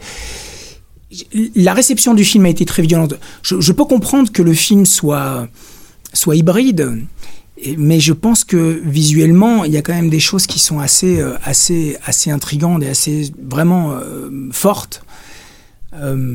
Alors bien sûr, ça fait pas un film, mais j'ai vraiment été profondément blessé de, de, de, de l'accueil. Mais ça m'a fait euh, revenir sur Terre euh, douloureusement. Oui, mais- c'est comme si on te- moi j'ai eu l'impression à l'époque qu'on te faisait un peu payer le, le, prix en fait. Euh, C'est-à-dire qu'on comme si on t'avait laissé, on on t'avait laissé les clés pour faire un film euh, chic et mode, on va dire, Ouais. et t'arrives avec un, un truc d'auteur euh, qui, qui agresse quoi. Ouais, mais après, c'est, tu sais, les, les gens pensent que, que Calvaire a été un succès. Alors, ça a été un petit succès d'estime dans une certaine presse, mais déjà à l'époque, je me faisais allumer, euh, vraiment, euh, je me suis toujours fait allumer. En fait, une constante de mon cinéma, c'est que je me suis toujours fait allumer. Tout le temps. Il y a que sur Alléluia où j'ai eu un peu, un- un- étrangement, j'ai eu un peu de meilleure presse. C'est le cas de le dire. Alléluia. Alléluia. Non mais ça va. Il faut bien que ça je... va, je peux rire aussi. Ouais, euh, ouais, mais il faut bien que je travaille, moi. moi j'ai On, parlait des, des- des mutations du projet parce que je crois que Vignane, il y avait une autre actrice qui était prévue, non une- C'était bien sûr. Je voulais, en fait, je voulais Émilie Mortimer. Ma, Ah, obsession, mon obsession, c'était Émilie Mortimer. Ça aurait Mortimer. tout, ça aurait changé beaucoup de choses. Je pense que ça aurait changé beaucoup de choses. Parce que C'est ça en fait. Le truc avec le film, c'est que la façon dont le film, il est, enfin le projet esthétique du film, qui est quand même, moi, je, je trouve euh, encore plus que Calvaire et même presque plus que que que, que, euh, Alléluia, euh, c'est vraiment en fait de sonder les personnages, euh, l'âme des personnages. En fait, Ouais. il y a, y a, y a, euh, moi, je, moi, je dirais qu'il y a un truc à la, hum, comment dire. euh, alors, ça n'a rien à voir, euh, je parle vraiment d'une esthétique spécifique, hein, euh, euh, à la Michael Mann en fait. Euh, c'est vraiment le, le au- collé au, au personnage, comme si euh, la caméra elle était sur leur épaule en fait en permanence quoi. Dès que dès qu'ils reçoivent un coup euh, émotionnel, un truc comme ça, qui se mettent à s'écrouler, la caméra elle tombe avec eux. En fait, il y a, vraiment l'idée de les suivre totalement en fait dans ce qu'ils ressentent. Euh, Est-ce que justement en fait, euh, enfin moi du coup le sentiment que j'ai eu en regardant le film, c'est que ça, ça m'intéressait vraiment. J'étais là genre waouh, ça, ça fonctionne quoi. Euh, sauf sur Emmanuel Béard malheureusement parce que j'avais l'impression qu'elle avait c'était comme s'il y avait un effet numérique en fait au milieu du film sais pas comment t'expliquer comme Mais si non, je vois, je comprends, je, je comprends bien ce que tu veux dire. Je comprends bien ce que tu veux dire. J'ai- malheureusement peu de commentaires à faire parce que j'ai- j'ai- j'aime vraiment beaucoup, beaucoup Emmanuel. Mais Et son je- investissement est évident, Son, hein. son investissement Voilà, est c'est pas- c'est pas colossal. de ça que je parle, c'est- Euh, Non, mais ouais. bien sûr, mais je, je pense qu'effectivement, euh, il y a quelque chose, il y a quelque chose qui a été rejeté. T'as pas réussi à la casser en fait. On a l'impression quelque part au bout d'un moment dans le Mais film. je pense que c'est, ça. je pense que c'est difficile. Enfin, elle s'est donnée comme jamais. Je pense qu'elle a été profondément euh, disponible et poreuse à, à- à tout euh, sur ce film. Mais il y a eu un rejet. Je pense qu'il y a eu un vrai rejet euh, public parce qu'à un moment donné, elle arrivait peut-être à, à- à- à saturation. Le, le- le- je pense que le public français, à un moment donné, il y a eu un désamour avec le public français qui, qui coïncidait avec, avec, avec ce film dans un côté un peu crossover qui était un peu étrange. Donc ça faisait un peu melting, melting pot européen, anglais, star française, réalisateur belge en Thaïlande. Il y avait quelque chose qui était difficilement euh, identifiable. Mais je reste persuadé que, que si on se débarrasse en tout cas de notre regard su- sur une certaine Emmanuel Béard, parce que moi-même, dès qu'on m'a parlé d'Emmanuel Béard la première fois, j'ai dit non, j'ai dit non, c'est pas possible. Et je pense qu'effectivement, j'aurais une actrice anglaise euh, plus euh, euh, moins moins moins exposée, euh, ça aurait probablement été différent. Mais je, je regrette pas, je le referai, je referai un film avec Emmanuel. J'aime profondément ses- ses- son, son engagement, j'aime profondément sa folie. C'est un punk, Emmanuel. Hein. C'est pas du tout une, une actrice de salon parisienne. Hein. C'est une, c'est une, c'est une guerrière. C'est vraiment une guerrière. En fait, c'est quand elle a vu Calvaire, du coup, qu'elle voulait vraiment. euh, Oui, et puis on, on s'est rencontrés et tout de suite ça a matché. Et puis j'ai vu, j'ai vu que qu'elle avait une- un appétit, euh, vraiment qu'elle avait un désir profond du, du personnage et de l'aventure. Et je dois dire que même aujourd'hui, euh, et si on la voit moins au cinéma, ce qu'elle fait au théâtre est vraiment incroyable avec Stanislas Nordet, est vraiment incroyable. Euh, c'est- vraiment un, un personnage à part. Euh, je, je- je pense qu'il y a vraiment toujours une incompréhension. Ce qui est intéressant dans Vignane, pardon Steph, vas-y. Non, vas-y, vas-y. Non, parce que moi, il y a un autre truc aussi qui m'intéresse dans Vignane, c'est que c'est, ça n'est que ton deuxième film, et c'est un film où tu sors plutôt violemment de ta zone de confort. Dire, tu vas tourner en Thaïlande, euh, dans la jungle, euh, et, et ça, euh, ça c'est, quelque chose que tu cherches en fait. Ah, mais moi, manifestement. c'est- moi, faire des films sans risque, ça m'intéresse Mm. même pas une seconde. Ça, je, je, je, je fais autre chose. Hmm. Si c'est pas pour prendre des risques, euh, alors là, franchement. Et c'était comment justement le tournage dans la jungle c'était fou, bou- ouais, c'était voilà. fou, c'était fou. Mais en même temps, c'est un fantasme de, de cinéphile. C'est un fantasme. Bien sûr qu'on a envie de faire son Apocalypse Now. Bien sûr qu'on a envie de faire euh, son, euh, son, euh, son Fitzgeraldo. euh, euh, et bien sûr que j'ai pas le talent d'Herzog. Et donc, forcément, je me retrouve dans une entropie euh, complètement dingue. Et donc, euh, mais je, je vibre, je vis, je, je, je brûle. Et c'est ce qui m'importe, en fait, c'est de brûler. Si je veux brûler, moi, je veux brûler en faisant un film. Et, euh, et même si je me plante, eh ben, je me planterai avec panache. Et donc, je me suis peut-être planté avec Vignane, mais je me suis planté avec panache. Si je me plante pas, si je me plante, si je me plante médiocrement, ça m'intéresse pas. Je vois tant de films de merde qui, se- qui, qui réussissent médiocrement, qui se plantent médiocrement, ça m'intéresse pas. Je pense qu'il est d'utilité publique. De toute façon, on se plante tous. Mais il faut bien se planter.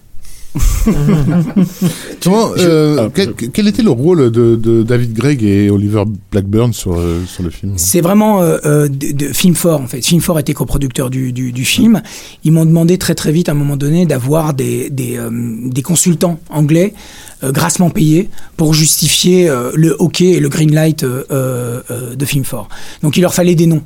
Et donc euh, Blackburn a travaillé euh, un petit peu. euh, J'ai plutôt bien aimé euh, ma collaboration avec lui. Et, euh, et Greg plutôt aussi, euh, vraiment. Mais ils ont travaillé très petitement. D'accord. ok. Très petitement. Tu parlais de, de ta, ta spiritualité, euh, tu étais très spirituel, tout ça.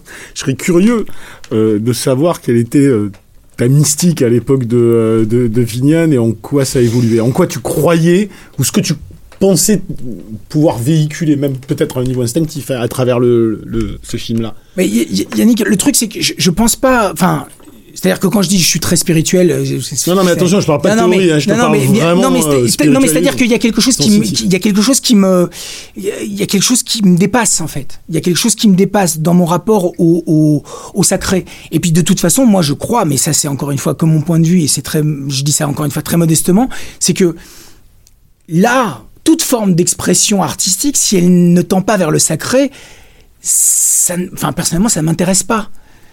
Je pense qu'il doit y avoir une dimension euh, mystique ou sacrée. Je pense que le grand art est a toujours un caractère sacré. Les cathédrales qu'on a bâties ont une dimension euh, sacrée. Les, les, les, les, Léonard de Vinci et d'autres, des peintres, enfin, tu vois, il y a toujours, et, pour moi aujourd'hui dans le cinéma américain, il y a, il y a, il y a Mel Gibson. Et heureusement, qui est, qui est une espèce d'Antonin Artaud américain complètement fou et complètement torturé, mais qui tend vers un mysticisme et un sacré et qui fait des films invraisemblables. Et donc il y a Scorsese, il y a, en fait si tu veux, on peut, on peut, aux États-Unis on peut encore parler de sacré. On peut encore parler euh, de sacré dans le cinéma asiatique. The Wailing par exemple, il y a une dimension sacrée, il y a une dimension païenne, il y a une dimension rituelle. C'est il y a- pas les mêmes sacrés. Hein. non, mais il y a- si, il y a, il y, a, il y, a le- il y a le sacré païen. Tu peux, tu vois, il y a- donc, je- je- ce qu'il y a de pire en fait, c'est oublier Dieu. Oublier Dieu, si on oublie Dieu, ben ça veut dire Moi j'ai Yannick à côté, alors euh, je l'oublie pas. Hein. Merci. Non, mais, euh, Mais tu- tu- enfin, ça peut paraître débile hein, ce que je dis, les gars. Non, non, je- non, je- ça, c'est je- pas débile. Je, je veux dire, Non pour mais moi, c'est rare. Alors c'est rare. Je dois dire, je sais pas ce que vous en pensez les amis, mais mais- c'est rare d'avoir un discours euh, aussi franc sur sa spiritualité. Sur c'est c'est les choses qui sont. mais moi, je suis pas j'ai tendance- croyant. Je suis pas, je suis pas Non. croyant. Je suis Non, pas mais du sur l'intérêt que tu peux porter à la. Non, mais il y a quelque chose. ça. Ce que je veux dire, c'est qu'il y a quelque chose d'extrêmement ostentatoire dans, entre guillemets, le sacré auquel tu touches à la fin de Vignane, et que, et que je n'intellectualise pas. Euh, euh, vous parliez de la réception du film, la mauvaise réception du film. Moi, je suis très honnête avec toi, c'est pas mon film préféré. Et je- pourtant, Dieu sait que je lui reconnais des qualités formelles hallucinantes. Et là-dessus, je, j'en, j'en démordrai pas. Euh, mais il y a cette espèce euh, de, de, de poussée extrême. C'est-à-dire, comme tu le parles, je veux me brûler. Donc moi, j'y vois une fièvre ostentatoire, euh, tant dans la mise en scène qu'une espèce de fièvre limite euh, dans l'hystérisation euh, vers la, presque la, effectivement, la reconstruction d'un, tableau liturgique. au final, je voulais, je- j'entends que c'est quelque chose qui te parle.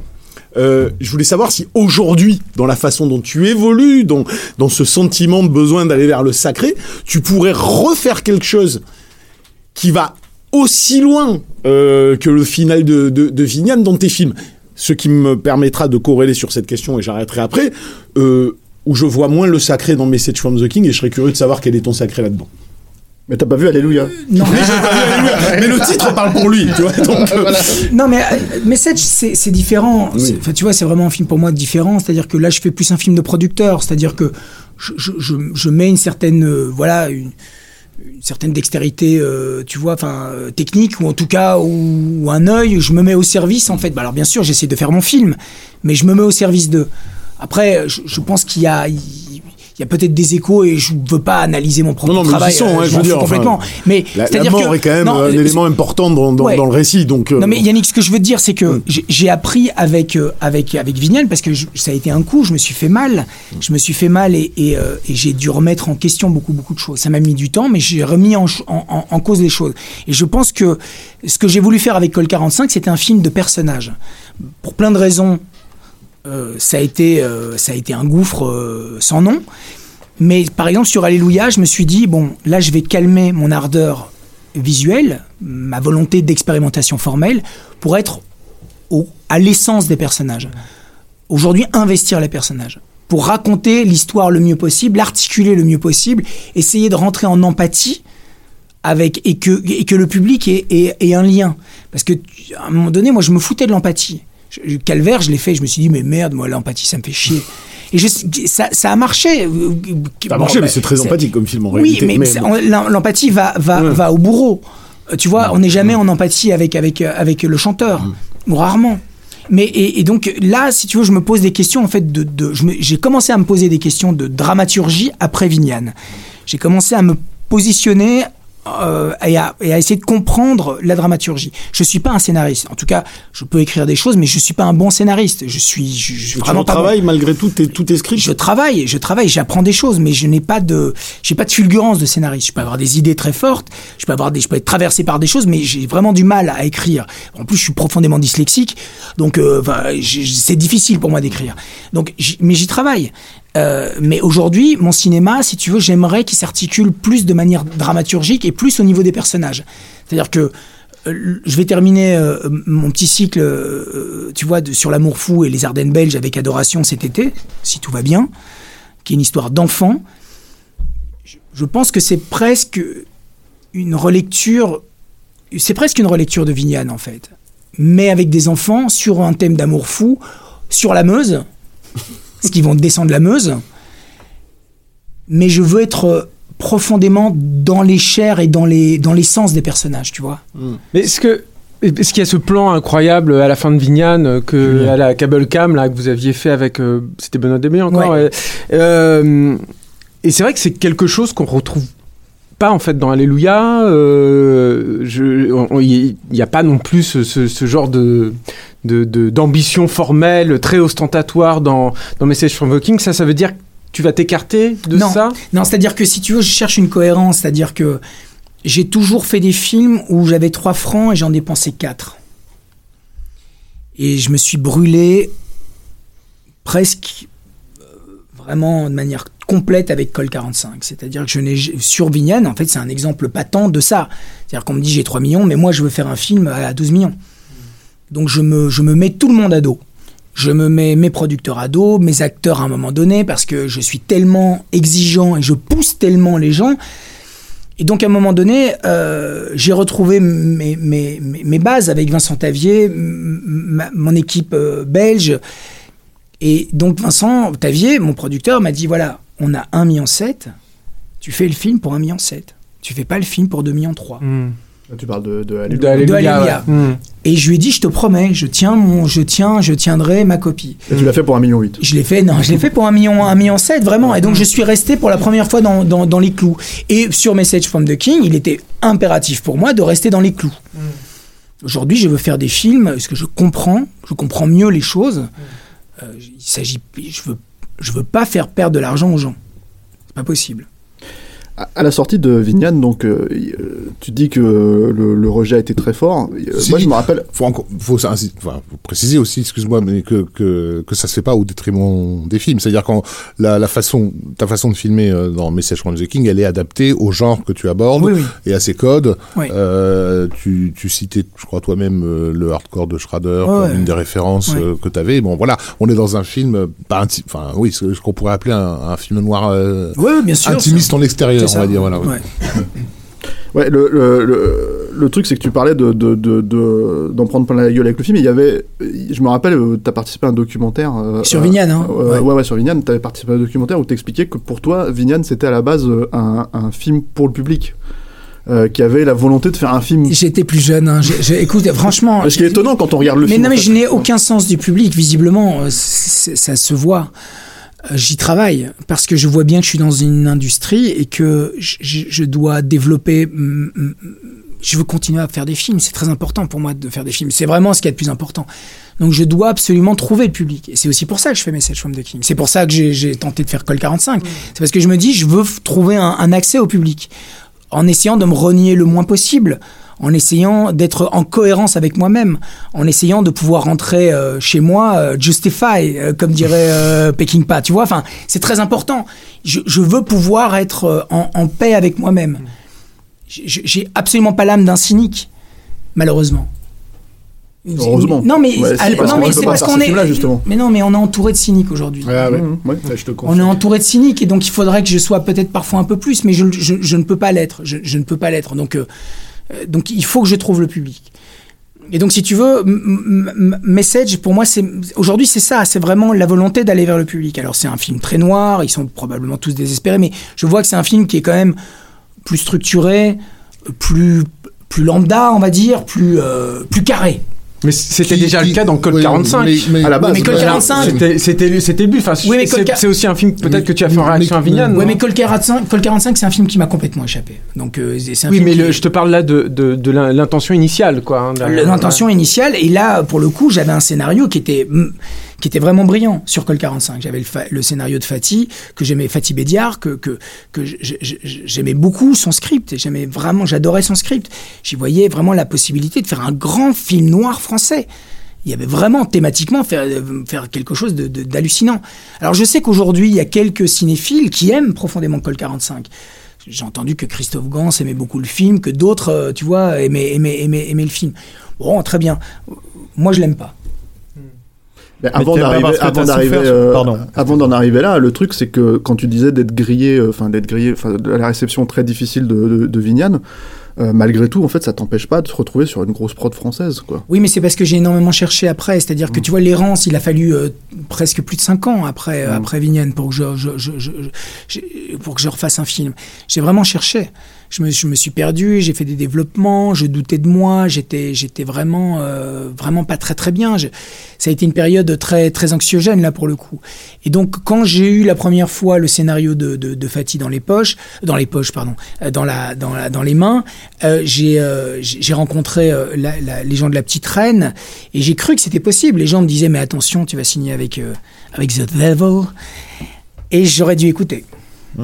Mais euh, tu En aimes même pas temps- le film en- Pardon. En, même temps, il y a, il y a combien de réalisateurs sur la place euh, française qui grave. peuvent justement livrer un film, euh, un film no- noir, policier, efficace, euh, bien monté, bien bien filmé? Enfin, ne- on- là, je parle même pas de l'artiste, hein, je parle vraiment de l'artisan. euh, on en a vraiment sous, sous la main tant que ça? Je sais, je, je, je- je sais pas. Je- si, enfin, j'en, j'en- non, je, je crois pas, je sais pas. Pas filer ça au mec qui fait euh, à fond, quoi, par exemple. non?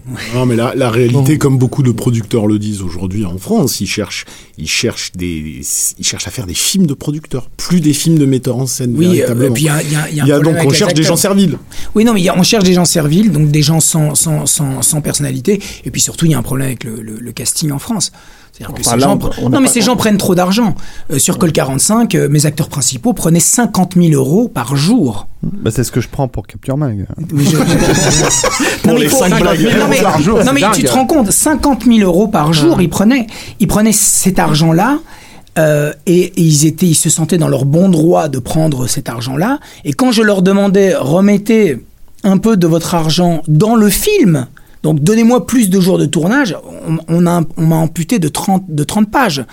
Je leur dis mettez, mettez plus d'argent dans le film. Ils disaient mais non mais tu comprends c'est pas possible machin c'est mon train de vie.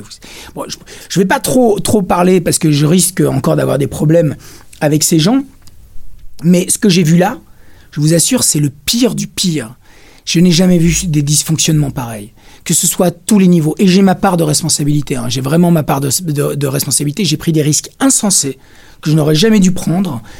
Mais voilà, j'y croyais, j'y croyais. Et... Quand, quand tu parles de risque, ta part de responsabilité, puisque pour le tout, tu vas pas t'attaquer toi-même. Ah, oui, Non, voilà, mais- non, mais parle-nous-en, c'est Non, ça mais ma, part de responsabilité, c'est c'est qu'à un moment donné, j'ai cru que j'ai cru que la production, je voyais bien que j'avais trop peu de jours de tournage, et ils avaient viré pas mal de, de pages du scénario, et j'ai cru à un moment donné qu'ils rajouteraient au pot, qu'ils rajouteraient comme euh, cette boîte de production a l'habitude de faire, c'est-à-dire que quand ils font des, productions maison, des comédies, ils rajoutent énormément de jours euh, après, et c'est parfois complètement empirique. Et là, j'ai cru qu'ils feraient la même chose. Sauf que je pense qu'ils ont fait le film probablement pour les mauvaises raisons. Je sais pas exactement pourquoi. Et à un moment donné, euh, un des films maison, pour le, pour le nommer Star des années 80, euh, se plantait. Ou ne, ne, ne remportait pas le succès escompté et euh, les robinets ont été fermés. Et donc j'ai dû monter le film euh, avec, euh, avec des cartons noirs. Et à un moment donné, ça a pris des proportions telles, telles que, à- vu mes différends avec certains acteurs et mes différends avec la production, qu'on m'a remercié. Hiring for your small business? If you're not looking for professionals on LinkedIn, you're looking in the wrong place. That's like looking for your car keys in a fish tank. LinkedIn helps you hire professionals you can't find anywhere else, even those who aren't actively searching for a new job but might be open to the perfect role. In a given month, over 70% of LinkedIn users don't even visit other leading job sites. So start looking in the right place. With LinkedIn, you can hire professionals like a professional. Post your free job on linkedin.com/people slash people today. Donc euh, voilà, j'ai pas terminé le film. Il n'y a, il y a pas de director's cut possible sur, sur Code Impossible, 45. impossible. De toute façon, c'est impossible puisque il- il manque trop de scènes. Il manque trop de scènes. On voit bien que le film est complètement euh, haché, quoi. Ce qui, ce qui est terrible en fait dans ce que tu nous dis, et j'ai l'impression qu'on on reviendra tout à l'heure sur message from the King, c'est que j'ai l'impression que c'est un, un dysfonctionnement euh, euh, de la machine. C'est pas idéologique, alors que sur message from the King, c'est idéologique. C'est comment les producteurs voient une, euh, une, une œuvre cinématographique par rapport à ce que toi tu en vois. Alors que là, c'est vraiment un- c'est c'est la machine Non, quoi, c'est qui pas. est déréglée. Alors, que- si je puis me permettre, j'interromps parce que, euh, euh, comme Fabrice, j'ai- j'ai j'ai- j'ai fréquenté certaines personnes à un moment donné qui travaillaient dans, dans- dans cette société-là. Il n'y a pas que ça. Il y a que le film qui était en train de tourner ne correspondait pas forcément aussi à ce qu'il croyait. Et je pense qu'il s'attendait à un polar dans le sens Et ça, c'est un plus dysfonctionnement de la d'action, machine moins peut-être melvillien, moins moins éthéré, beaucoup plus euh, bourrin entre guillemets, et qu'ils ont pas eu ça quoi. Mais ils auraient dû peut-être le réfléchir avant de le Bah demander oui. à Fabrice. C'est juste ça. Mais euh, le, le truc avec euh, le truc avec Col 45, c'est que quand on regarde donc le produit fini, tu l'as vu le produit fini au final Je euh, l'ai vu, je l'ai vu une fois, ouais. Ouais, euh, il y, a, il y a des il y a des il y a eu des reshoots, Il y a eu des reshoots qui n'ont pas été faits par, par moi, d'ailleurs. d'accord, Ouais. d'accord. Et, Et, on voit tout, on voit, on voit qui a tourné, quoi. hein. d'accord, bah, justement, en fait, le truc, c'est que pour, pour est-ce que ça, c'est quelque chose que tu peux citer? Tu peux dire cette scène, c'est pas moi, cette scène, c'est pas moi, par exemple? Je- je- écoute, je sais plus très bien. Franchement, euh, Il a pas envie d'en parler. Non, c'est pas ça. c'est- parce que moi, ce qui m'intéresse, c'est pas du tout pour savoir. euh, non, mais il y a, y tout le euh, développement avec avec Joe Star. Il y a énormément de choses qui sont qui, qui ont, qui ont qui ont été développées après parce qu'il manquait effectivement il manquait du liant. Euh, le basculement du, du, du, gamin aussi, euh, il manquait de, de liant. Donc il y a des choses qui ont été retournées. Très honnêtement, je sais pas quoi exactement. Euh, je, je- pense que c'est vraiment. Je, suis vraiment désolé en fait de de cette aventure. Ça m'a appris énormément de choses, ça m'a constitué de beaucoup de choses, mais j'ai vu. je me suis vraiment confronté, peut-être pas à la machine, mais en tout cas au cynisme. Au cynisme de ce cinéma qui scie la branche sur laquelle il est assis, quoi. Et croyez-moi, enfin, comme vous êtes comme moi, vous êtes des cinéphiles, vous avez adoré le cinéma français euh, d'une certaine époque. Eh ben, euh, ce qu'il en reste, c'est quand même euh, difficile aujourd'hui. Hein. Alors je me permets. Enfin, en fait, si tu veux, c'est ce, qui est- ce, qui est- ce que je veux dire, c'est que on a abdiqué, on a abdiqué l'ambition aux Américains. C'est-à-dire qu'on a complètement abdiqué. On a abdiqué sur la- l'idée de faire des grands films. Il y, a, y en a, il y a des exceptions. Il y a Depuis des exceptions. Il y a Audiard. Il y a, il y a des gens qui continuent à, à vouloir faire un cinéma populaire de qualité et exigeant et, euh, et, euh, et humain. Mais la majorité du cinéma français aujourd'hui a abdiqué. C'est-à-dire qu'on fait de la merde, tout le monde s'en contente, tout le monde est heureux. Bien sûr, il y a des exceptions. Bien sûr, il y a des films, il y a des films d'auteur et il y a des cinéastes passionnants. Évidemment et heureusement. Mais le cinéma populaire aujourd'hui a dégénéré complètement. Et moi qui ai grandi dans le cinéma, comme, comme vous tous qui avez grandi dans le cinéma français populaire, aujourd'hui, on, nous on se fout de notre gueule, quoi. On se fout de notre gueule. se gueule depuis euh, plusieurs années de, de la même manière. hein. On va, on va juste, on va juste faire une toute petite pause, les amis, pour dire au revoir à Rafik qui doit partir car il a une projection. Ah oui, parce que moi je vais voir des films sérieux. euh, quand vous parlez de vos conneries là, euh, Qu'est-ce que tu vas je vais voir voir le nouveau Guy Ritchie, hein, King Arthur. bon courage J'y cours. Tu viendras nous en parler. J'ai la joie au cœur. Ah non mais j'ai la trique là. euh, T'imagines les aléas, les aléas du travail journalistique. En fait, tu sais, c'était pas du tout. euh, la, en fait, la, la- la raison pour laquelle je te parlais de ça aussi, c'était parce qu'il y, a des- il y a des pures scènes de genre, entre guillemets, en fait, qui sont réussies dans le film. euh, Enfin, moi, par exemple, la petite scène, euh, la petite scène d'action dans le, dans le, dans la- dans l'appartement, tu vois.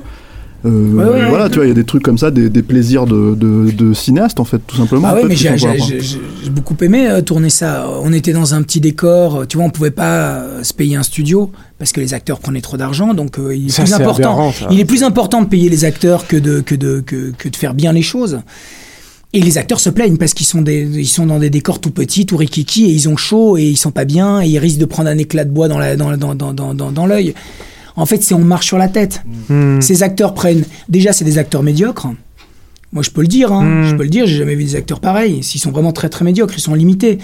L'acteur principal est celui le tête, en tête d'affiche de Col 45. Il est incapable de retenir deux phrases.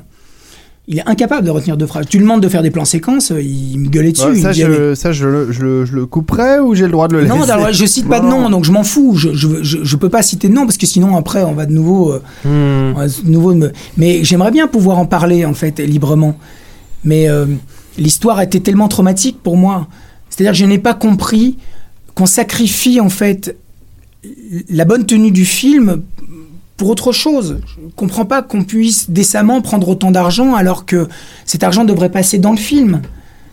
Parce que voilà, tu disais que tu pensais qu'ils allaient une belle expérience. mais il y avait quand même, il y a quand même, il y a quand même un gros quand même, budget. hein, quoi. euh, Ouais. de spectateur, hein, de Ah oui. voir Code 45 au cinéma. Moi, j'en ai quand même des souvenirs euh, assez forts. Hein. On voyait que c'était un film sacrifié et à problème. Ouais, malade, mais vois, malade, mais- il y avait quand même des. Enfin, je sais pas si, ça- si, c'est- si ça peut te consoler d'une façon ou d'une autre, mais j'ai des souvenirs quand même assez forts de cette, euh, de cette fois où j'ai vu le film, quoi. je sais pas si ça te console en fait, c'est peut-être l'inverse. Non, mais euh, enfin, on, a beaucoup, j'ai beaucoup travaillé sur le film. J'ai beaucoup, beaucoup travaillé, oui. Mais voilà, ce qu'il en reste, je, me suis rarement senti aussi euh, méprisé, en fait. Alors, euh, tu peux être humilié, ça tu peux l'être, parce que notre métier, je pense que le métier de cinéaste, c'est un métier aussi d'humiliation. On passe par beaucoup, beaucoup de- d'humiliation, mais le mépris, c'est autre chose. Vraiment. Et là, on a l'impression qu'on t'a demandé d'être François Forestier. euh, dans- Bah, je pense que François, euh, c'est- pas François, c'est euh, c'est François, Frédéric. pardon. Frédéric Forestier, François, c'est autre chose, ouais. c'est le, c'est le critique. François, oui, oh, pardon. non, non, non, non, Frédéric Qui est, Forestier. qui est un très bon critique d'ailleurs, Ouais, ouais. un des rares.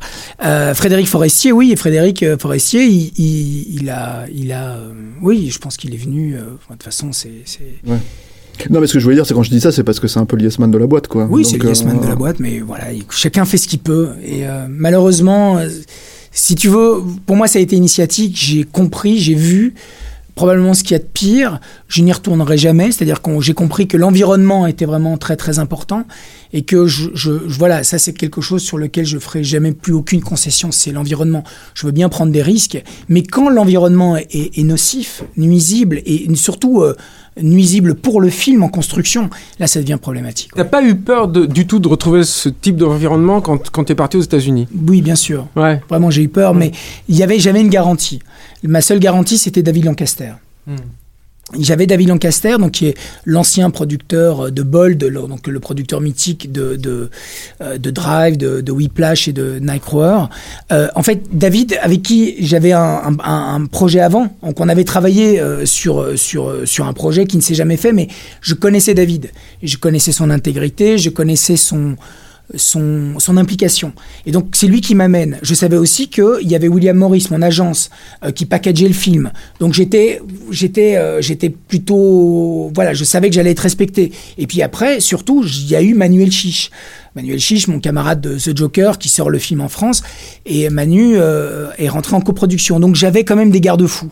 Et Manu m'a énormément aidé euh, en post-production d'ailleurs, parce que j'ai vraiment eu, ça a été, ça a été difficile. C'est vraiment difficile de d'aboutir un film euh, aux États-Unis. Culturellement, c'est difficile. C'est vraiment un monde complètement différent. Donc, Et puis t'avais les acteurs pour le coup. ouais, mais les acteurs, ça s'est très très bien passé Ouais. pour le coup, vraiment. Mais contrairement à Code 45. quoi. C'est étonnant, Alors, justement, pour le coup, de, de, de se dire qu'on est en, en France, en fait, on peut avoir une expérience qui est 100 fois plus catastrophique qu'une expérience américaine, en fait. Euh, Oui, mais j'aurais pu, ça aurait pu être l'inverse. euh, Tu vois, je veux dire, là vraiment, je- c'est-à-dire que je me suis nourri en tout cas de l'expérience de, de, de, de Colt pour être en tout cas beaucoup plus souple et, et ne pas ne pas rompre. C'est-à-dire que moi, qui ai un, un- j'ai un tempérament qui est parfois assez excessif et assez euh, assez assez intense, donc je peux rompre facilement. Et là, sur le film américain, il était fondamental pour moi de ne pas rompre, de plier, de plier, mais de ne jamais rompre. Et c'est en ce sens-là que je pense que j'ai vraiment appris énormément de choses et qu'aujourd'hui, je, je- je- je suis euh, probablement plus mûr et plus apte à, à faire des choses. Alors, excuse-moi, Message to the King, donc ça sort euh, mercredi prochain, le 10. Euh, c'est c'est c'est un projet qui t'a échu comment C'était euh, c'est on va on va peut-être repartir un peu au début parce qu'on est on est arrivé Ouais, il y, a jusqu'à un la film nouveauté. entre- il y a un film entre les deux. Et pas n'importe lequel. Ah oui, pardon. Alléluia. Alléluia. Oui, mais on en a aussi parlé tout à Eh l'heure. non, ouais. mais on en a pas assez parlé. pas assez. Euh, non, parce que Bon bah alors je vais me taire et puis on va parler d'Alléluia avant Non, de mais justement, t'as souvent dans dit. tous les sens les amis quand même. Non, non, non, on était dans les, dans les clous. non, mais attends, le truc, c'est que, en fait, t'as souvent dit, euh, comment dire, que hum, si t'avais pas fait Alléluia, en fait, tu, euh, tu te serais pas reconstruit, en fait, après Code Mais je 45. pense que Qu'est-ce que. j'aurais- pas pu. Je, je pense vraiment que, il- il- en fait, il- en fait, je veux pas faire. eh, ça va, hein, je veux pas, je veux pas. Vas-y, fais-moi Non, non, mais vas-y, vas-y. je fais pas, je fais pas Cosette, hein, mais, mais euh, ce que, ce que, ce qui est important, en fait, c'est une profession de foi pour moi faire du faire des films. C'est pas, c'est pas qu'un hobby, c'est pas qu'un métier. C'est quelque chose qui prend toute ma vie. Vraiment, hein, qui mange tout. Et parfois, je me dis, mais putain, mais qu'est-ce que tu fais, quoi? Tu pars aux États-Unis pendant un an et demi, tu laisses tes enfants, tu les vois pas. Enfin, tout ça pourquoi Pour gagner deux, trois clopinettes. Enfin, parfois, tu te dis, mais pourquoi, en fait? Donc, l'investissement, ce que tu donnes, il est, euh, il est total. Il est essentiel et il est total. Donc, quand ça se passe très mal, le boomerang, il est, euh, il est, il est, il est dur, quoi. Il est vraiment. Donc, j'ai vraiment sombré. J'ai vraiment sombré après ce film. Après, il y a eu, euh, il y a eu une vraie animosité entre eux et moi. Euh, il y a eu euh, vraiment des saloperies, quoi. Vraiment des saloperies. Donc, C'est marqué dans la fiche Wikipédia hein, quand même. Enfin, là, je, je peux citer la fiche. Euh, Wikipédia, la référence. bah, c'est une des références, Non, mais mais, c'est intéressant de voir que c'est dans la bio, enfin c'est dans le descriptif du film, euh, dans le pardon, dans la descriptif de la bio de Fabrice de- Duvels, euh, il y a tes problèmes sur ce, ce, ce tournage qui sont euh, qui sont indiqués sur euh, Col 45 en disant que Thomas Langman, euh, qui ne tient pas finalement ses promesses au niveau du budget, contraignant le réalisateur à supprimer des scènes importantes trop coûteuses, de surcroît les deux, les deux vedettes font des caprices et refusent de revenir sur le plateau tant que Duvels y serait aussi, et c'est le producteur qui fait appel à Frédéric Forestier, euh, réalisateur d'Astérix et Jeux Olympiques, qui etc., etc., pour terminer le film. Voilà, donc c'est marqué euh, dans la fiche Wikipédia. J'imagine que t'es pas l'auteur de la fiche. Hein, Non, euh, non, non. donc c'est intéressant. cette histoire est de est de, de, De notoriété publique. publique. Et, bah, écoute, je commenterai pas ça, mais mais ce que je veux dire, c'est qu'effectivement, il y aurait pas eu, il y aurait pas eu Alléluia qui était déjà financé. En fait, qu'Alléluia était déjà financé avant que je parte sur Mmh. euh, sur Colt. Quoi qu'il arrive, t'aurais fait Voilà, ce film je- après. voilà. ouais. Donc, il- il- Heureusement. heureusement. Hmm. Et donc, j'ai pu le faire tout de suite, de manière euh, complète et viscérale. Et euh, ouais, je me suis vraiment lavé, quoi, lavé. Mais ça se sent, hein, c'est vraiment. euh, Il y a un truc de renaissance en fait. Ouais. hein. Je pense qu'il y aura. C'est très tôt hein, pour le dire, mais il y aura un avant, un après Alléluia. Ouais. hein. déjà, hein, dans ta filmo, ça se sent.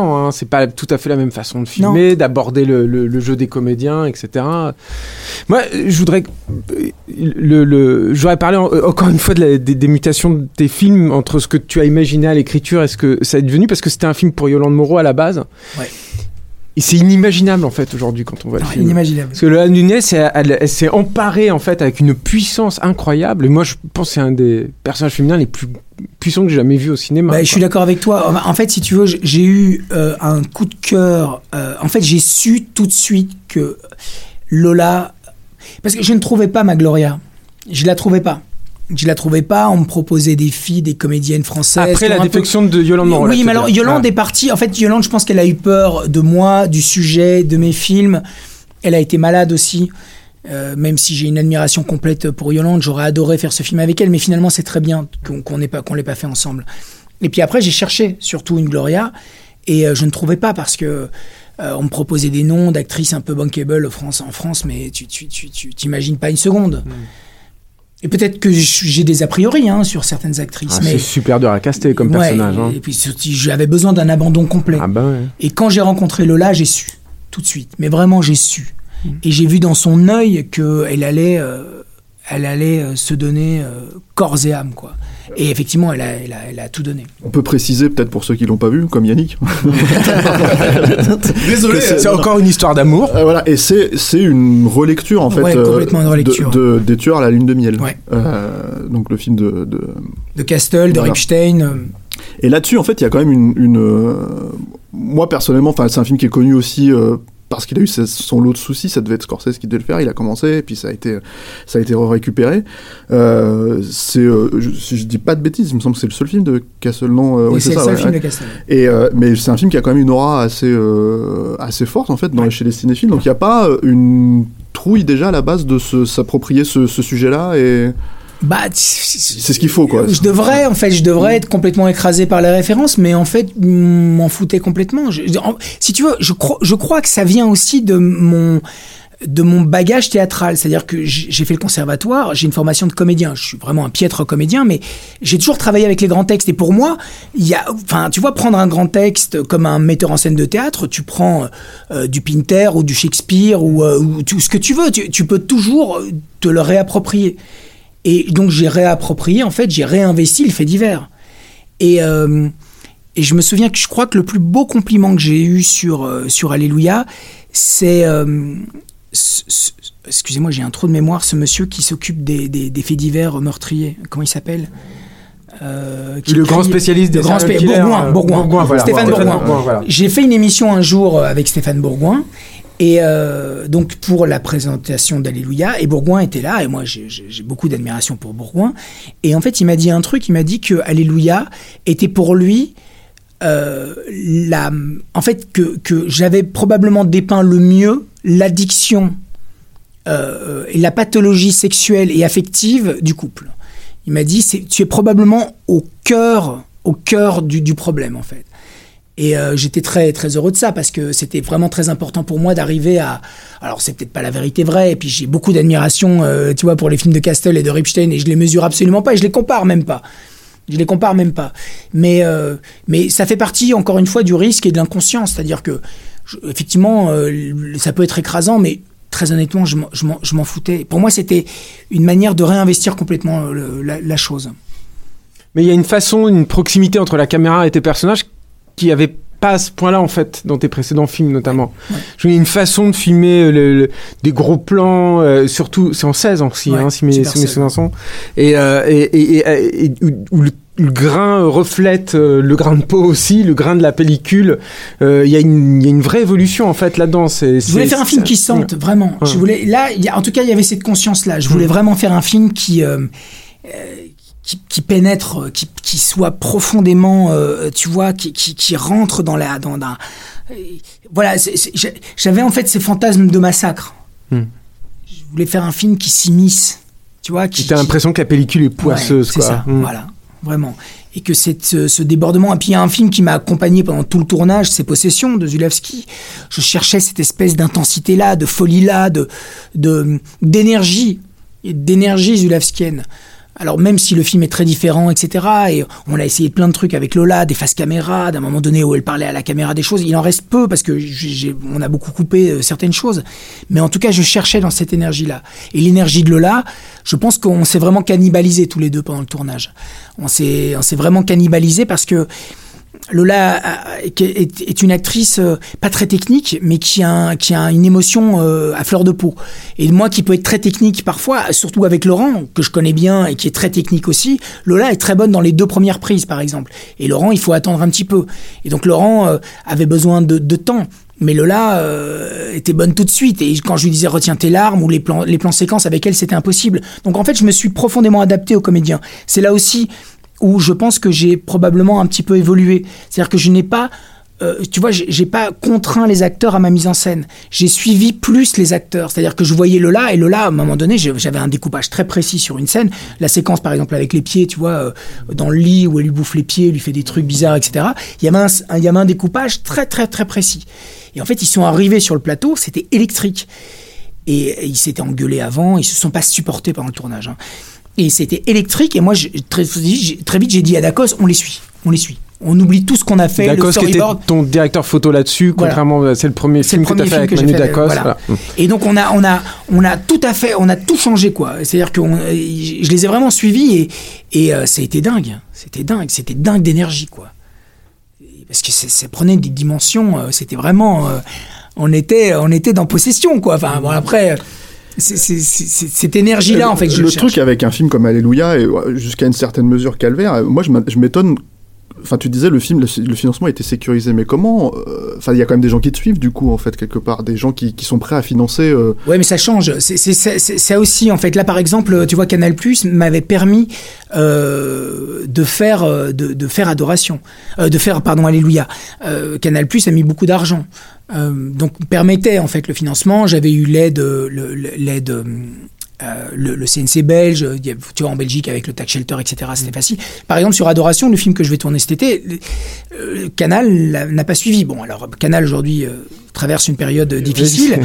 Euh, j'ai beaucoup moins d'argent de la France, mais j'ai plus d'argent du tax shelter et j'ai plus d'argent du CNC belge. Donc je pense que bon an mal an, ça, ça, ça va le faire. Il me reste un, un financement que je dois faire tomber là et puis on en est vraiment parti. Euh, mais après, le problème aussi de... C'est-à-dire que c'est toujours un système de cases. Par exemple, Calvaire et Alléluia sont des films qui peuvent être euh, dans la case horreur de Canal+. Un film comme Adoration, euh, que je vais faire donc cet été, c'est plus un film c'est plus un film d'auteur en fait. Même il est, moins violent sur papier et donc je pense que je perds ma case et donc je perds je perds ce financement là. Et pourtant, même si les choses se construisent au fur et à mesure où tu, les tournes, en fait, à l'arrivée, en fait, on, sait des films d'auteur. Il y a quand même une logique de film d'auteur, c'est-à-dire oui, il y a des éléments graphiques euh, violents, euh, mais euh, mais il y a, une telle, j'ai pas envie de dire décalage, bi- bizarrerie, c'est pas les termes en fait, c'est tellement viscéral et, et spécifique en fait chez toi. Euh, je veux dire encore une fois, c'est pas, euh, enfin, indépendamment, moi j'aime beaucoup Haute Tension, c'est pas la question, mais c'est pas des films comme Haute Tension justement où c'est assez clair en fait ce qu'on va Ouais. voir. C'est un film d'horreur straight, euh, direct, euh, voilà. Toi, c'est des trucs, c'est des objets presque non identifiables en fait. Oui, mais ça. les télévisions ont besoin de, de, de, de, de leur case. Canal Plus a besoin de- d'avoir un film pour le samedi soir, pour les abonnés, un film d'horreur qui soit un pur film d'horreur. C'est pour ça qu'ils font plus facilement aujourd'hui un Caté Forzani qu'un film à moi, parce que, mais, sauf si j'arrive avec un scénario qui soit avec des éléments horrifiques dans lequel ils peuvent mettre la, case.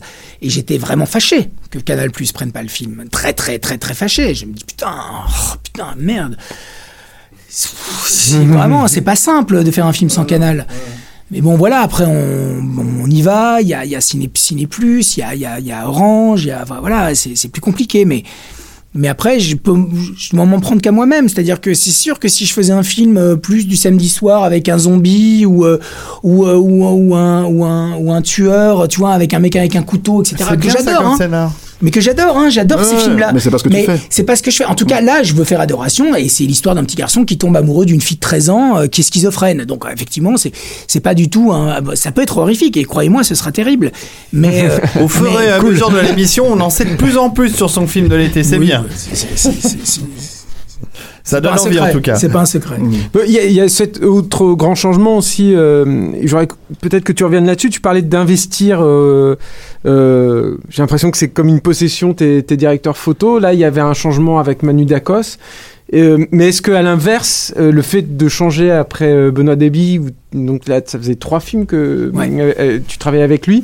Est-ce que toi, ça t'a euh, apporté d'autres choses, ça t'a ouvert d'autres portes, ou au contraire, ça ça n'a finalement rien changé parce que ce sont des familles assez proches quand même. Ouais, mais ça m'a donné plus confiance en moi. C'est-à-dire que, si tu veux, aujourd'hui, je, je, je- j'ai plus peur de ne pas avoir, par exemple, un proche collaborateur. C'est-à-dire que effectivement, quand tu fais des premiers films, tu as besoin de te rassurer, tu as besoin d'avoir des gens qui ont qui épousent euh, tes contours, qui, épousent euh, euh, une certaine forme d'esthétisme.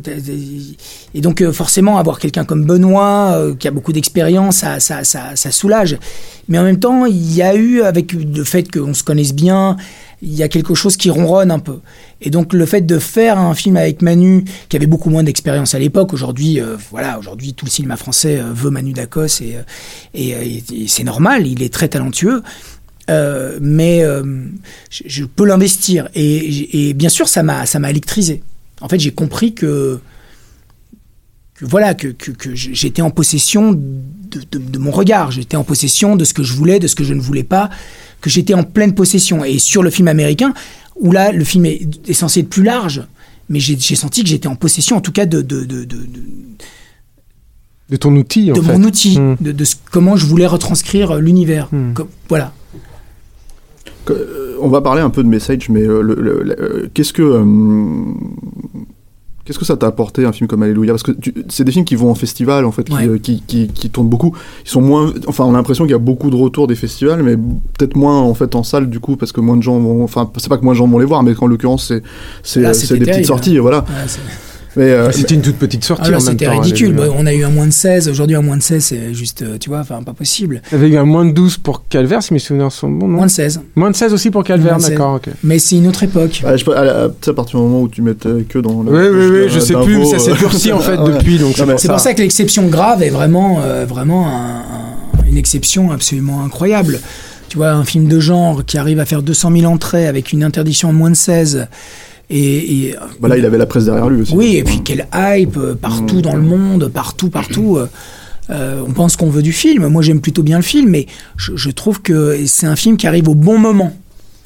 Et je pense que le, le film de Julia arrive vraiment au bon moment et, euh, et enflamme quelque chose. Quoi. Donc je, je me dis que c'est- j'espère en tout cas que ce- ça ouvrira des portes à, à- à autre chose. Les gens en ont peut-être marre de.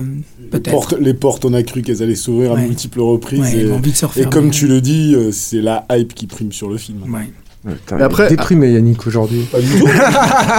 non, mais il dit des choses Non, qui m'énervent. non, Je suis tout joyeux, mais il disait des choses qui, qui- je, sais- je trouve qu'il a raison. Donc Non, voilà. Alors euh, je vais être tenté par son désespoir existentiel. mais.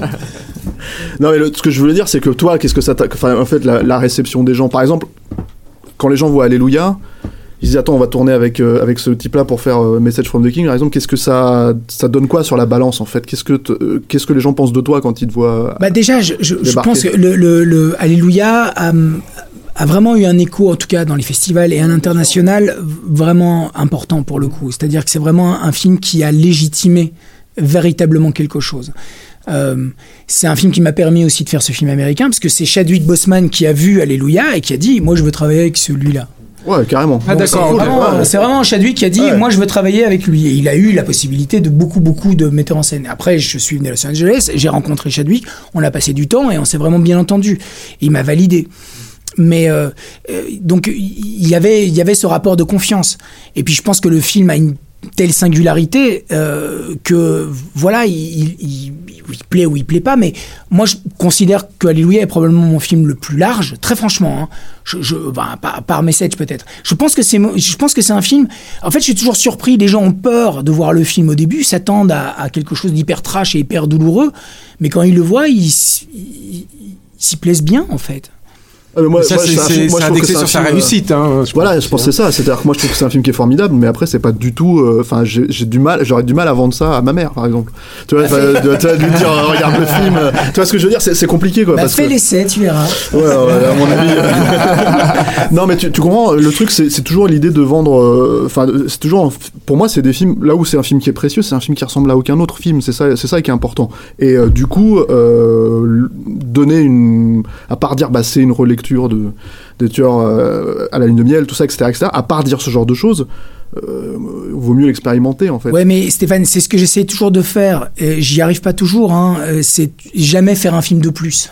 Faire un film de plus, ça m'intéresse Ouais, pas. En tout cas, je pars jamais comme ça. Alors, on parlera de Message peut-être un jour dans quelques années. Je vous dirai vraiment, vraiment euh, ce qui s'est passé. Je, je, je, je renie pas le film. J'aime le film, vraiment. Mais euh, je pense que j'aurais voulu aller plus loin. Et voilà, après, c'est sûr que tu dois, quand tu, quand tu joues le rôle de, de, de- de- du film de, de commande et du film de producteur, et ben à un certain moment, ben, tu dois, euh, même si ça Courber les fait, chines, quoi. fait- ça fait très très mal, tu dois courber les chines et tu dois prendre sur toi. En l'occurrence, on va raconter l'histoire de Message, on va raconter le pitch parce que David, Oui, oui, David euh, Ah bah, savoir. euh, je- moi, je dis plus rien. hein. J'ai essayé, hein, mais j'y suis pas arrivé. C'est l'histoire d'un, d'un, d'un Jacob homme. King, en fait, un homme qui reçoit le coup de fil d'une femme. non, c'est l'histoire de King qui reçoit un coup- le coup de fil de, de, de sa sœur, en fait, qui habite à Los Angeles et qui, en gros, c'est plus ou moins un appel à l'aide. Euh, masqué, Euh, il débarque euh, aux États-Unis, il débarque à Los Angeles et il cherche à la D'Afrique retrouver. du Sud. Voilà, d'Afrique du Sud. Il cherche à la retrouver et il finit par la retrouver. euh, c'est- au début du film, donc on peut plus ou moins le dire. Il finit par la retrouver à la morgue. Moi, d'ailleurs, je trouve dans une scène assez belle, en fait, euh, humainement. Tourné dans euh, une vraie morgue. hein. Ouais. Ouais, Avec un et la, morgue, elle est flippante. Elle est vraie. hein. On a tourné, quoi. on a tourné entouré de 300 cadavres. hein. Ah ouais. Ah, c'est terrible, hein. Ah, c'est rien. Et, et, et, et Je en peux dire gros, que les ricains, euh, Ah, mais c'est chaud, hein. et on- moins 10. Moins 10, entouré de 300 cadavres. J'en ai pas démordu. Et j'ai réussi. Mais ils étaient vraiment flippés. hein. Et, euh, et du coup, en fait, va vouloir se venger des gens qui ont, qui ont assassiné sa sœur. Quoi. Et euh, donc, c'est un pur euh, revenge movie euh, straight, quoi. Ouais. Euh, toi, tu m'as parlé, euh, quand, on, quand j'avais vu pour t'interviewer, on t'avait parlé de Black Exploitation, tu m'avais parlé de, de, de films à la Don Siegel, euh, voilà. Quand tu regardes le film, il y a quand même, par contre, une approche euh, moins exploitation en fait on va dire euh, euh, de, de ce type de sujet là en fait Ouais. il y a plus une approche effectivement euh, alors, moi j'aime pas pas utiliser ce terme parce qu'en général il est, considéré comme comme enfin par les fans de cinéma de genre pur il est considéré comme quelque chose de, négatif. Euh, donc j'utilise un peu par, avec parcimonie. Arty en fait il y a une logique un peu arty derrière quand même. Euh, c'est pas euh, c'est pas un film de bagarre on va dire c'est pas un film de, non plus. C'est vraiment un, un, film qui a une logique existentielle vis-à-vis du personnage qui se qui se Oui, pose mais, beaucoup de dilemmes quoi mais tu vois, le, le truc, c'est quand ils m'ont abordé avec ce script, je leur ai dit tout de suite, il y a deux manières de faire ce film. Soit vous allez vraiment dans le Taken-like, et pourquoi pas, mais alors vous prenez un autre, vous allez vous chercher Pierre Morel, vous allez chercher un réalisateur qui est plus habilité à ça, et que je respecte entièrement, hein, complètement, sans aucun euh, sous-entendu. Mais si vous venez vers moi, moi je m'intéresse beaucoup au développement existentiel. Et en fait ce qui m'intéressait c'était la rédemption du personnage. C'est-à-dire c'est un personnage qui arrive trop tard et qui à un moment donné euh, comment comment il comment il deal avec sa propre culpabilité. Et c'est ça qui m'intéressait. Et puis les écarts entre sa grande noblesse sa grande tendresse et sa grande violence sa grande sauvagerie. Et j'ai adoré adoré Jacob King. J'ai adoré ce personnage. Je l'adore j'adore j'aime profondément ça, euh, Jacob King vraiment et puis ce qui m'intéressait beaucoup c'était la relation avec Kelly avec euh, qui est interprété interprété par Teresa Palmer et là j'ai beaucoup développé Euh, C'est- C'est marrant par rapport à, ça. Donc j'en- j'entends, tu arrives devant les mecs, tu leur dis, bah, on peut en faire un Taken, on peut en faire un truc plus sur les personnages, plus bergmanien, si on veut pas utiliser le mot arty. Euh, moi, je trouve que la, la jonction des deux est assez flagrante. Je la trouve peut-être un chouïa moins euh, harmonieuse qu'elle peut l'être dans un film comme La colère d'un homme patient. Je ne sais pas si tu l'as vu. ah moi j'ai pas du tout aimé ce film Alors, c'est Ah, intéressant. j'ai vraiment- Alors, et- et- c'est intéressant, c'est une question de sensibilité. Ouais. Euh, mais qu'on aime ou qu'on n'aime pas le film, il a cette même logique euh, d'avoir un scénar euh, pur euh, revenge movie et en même temps d'autres volontés derrière que de servir euh, simplement le revenge movie. Ce qui est aussi le cas le cas de ton film. Est-ce que est-ce que t'as dû te hum, est-ce que tu t'es battu ou pas du tout euh, pour que le, le scénario s'adapte un petit peu à cette vision plutôt qu'à une vision de Taken Like. Je te dis ça pourquoi? Je dis que euh, je trouve que finalement c'est euh, dans ton film, il y, a- juste peut-être un ou deux moments où on trouve étonnant euh, un dialogue, une situation où on se dit tiens là c'est marrant, ça sort vraiment d'une série B, tu vois, c'est c'est le moment où il va dire euh, délivre le message from the king, tu vois, et tout d'un coup la phrase t'apparaît super bizarre par rapport à tout ce qui a été posé euh, en amont, euh, comme un petit peu, sans le dire bien évidemment, le, le micro twist euh, final qui tout d'un coup font font effet de genre dans quelque chose qui, qui n'est pas sur ce registre-là. je comprends je comprends Non, non, mais ce que je veux. Non, mais la, raison. la question, c'est est-ce que c'est des C'est- choses que tu as essayé de te dire, je les garde tel quel et je le fais c'est tel des choses qui m'ont été imposées D'accord. This is a message from the king. Ça a été imposé. Ça m'a été imposé. J'ai D'accord. j'ai réussi, j'ai j'ai réussi à ne, à, le, à ne pas le tourner. Donc j'aurais dit tout de suite, les gars, euh, c'est- c'est- c'est c'est pas possible, c'est n'importe quoi. Ils m'ont dit oui, oui, c'est vrai, t'as raison. Et en post-production, ils me l'ont rajouté. Hmm. D'accord. Et donc c'est comme ça. Mais après, écoute, Non, tu comme vois, ça, c'est pas tu grave. vois, en même temps, Puis c'est peu, hein. C'est peu sur non, le, mais- le film. Non mais Yannick, en fait, en même temps, je, je me rends compte que, puisque j'ai fait quelques festivals et j'ai fait quelques avant-premières, le public, quand il...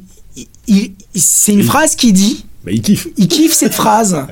Et donc peut-être qu'ils ont raison. Peut-être qu'ils ont raison en fait. Peut-être que si ça peut aider à rendre le film un peu plus public et euh, si ça peut être un gimmick dans une cour de récréation, euh, moi je suis preneur. hein. Mais je reviens, je reviens deux secondes à ce que tu dis sur euh, le- le- la colère de l'homme, euh, de l'homme, D'un homme euh, d'un homme, d'un- ouais. Si tu veux, pour moi, je, je comprends pas en fait le, le- ce qui se passe autour de ce film. Je vois des cinéphiles déliré sur ce film. J'aime beaucoup, moi. Eh ben, je ne comprends pas. Je trouve que le que le que le le, le- le procédé de, de, de cinéma, c'est- à part la scène d'ouverture qui est remarquable, après nous sommes que dans des gimmicks de pose, de caméras qui tremblent, de caméras en fait d'acteurs affectés, et je ne vois caféterie, je ne vois que coquetterie, je ne vois pas une idée de cinéma. Je ne vois pas un plan composé. Alors certes, les acteurs sont bien. Après, on est, on est sur une autoroute et tout est assez prévisible. Mais j'étais à Beaune et je voyais des gens délirer sur ce film et je me dis, mais alors, est-ce que c'est moi qui suis complètement à côté de la plaque? C'est possible. je suis d'accord avec toi sur le, le, concept de mise en scène. Dans euh, trois caméra ans, ce film, Mais très clairement, le concept, non, mais le par contre- concept mise en scène n'est pas forcément ce qui est- ce qu'il y a de ce qui est plus intéressant, c'est le fonctionnement. Il y a deux choses en fait. Nous, on en avait fait une émission du coup, mais avec Yannick. Il y a deux choses moi qui m'intéressent dans ce film-là, mais je veux pas crier au chef-d'œuvre. hein, Là, loin s'en faut quoi. Mais euh, mais Moi, je trouve que c'est un euh, effectivement un. Il y a une il y a une fonctionnement psychologique des personnages qui font qui, est- plutôt efficace en fait. Très fort, je trouve. Clair en fait. On, comprend pourquoi les choses se passent comme ça.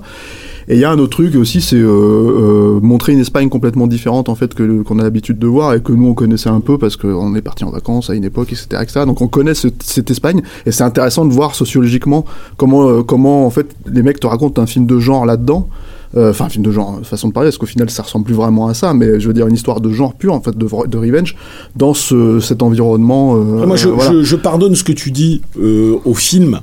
Euh, en termes de mise en scène parce que c'est aussi un premier film et que le mec avait plein d'envie et, euh, et que j'y vois euh, du mélange aussi bien entre effectivement du, du Peckinpah et, et du cohérence mais dans l'intention plus que dans la capacité à le retranscrire certes il a il a des affaîtries je suis pas d'accord avec toi Pour moi, il n'y a qu'une qu'une idée de cinéma, c'est sa scène d'ouverture. Après, il y a, Oui, a pas, a pas de cinéma. Il y a, il y a pas. Après, il est sur la sur sur sur ces personnages. C'est pas la mise en scène qui prime. Ça, c'est clair. Je suis entièrement d'accord.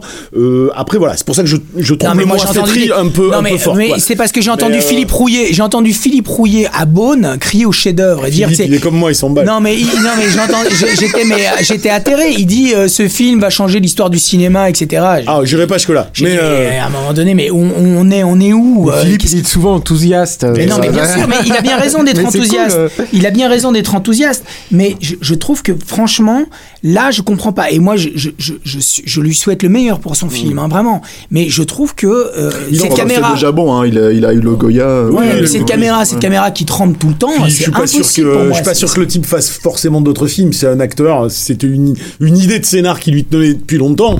Après, on verra.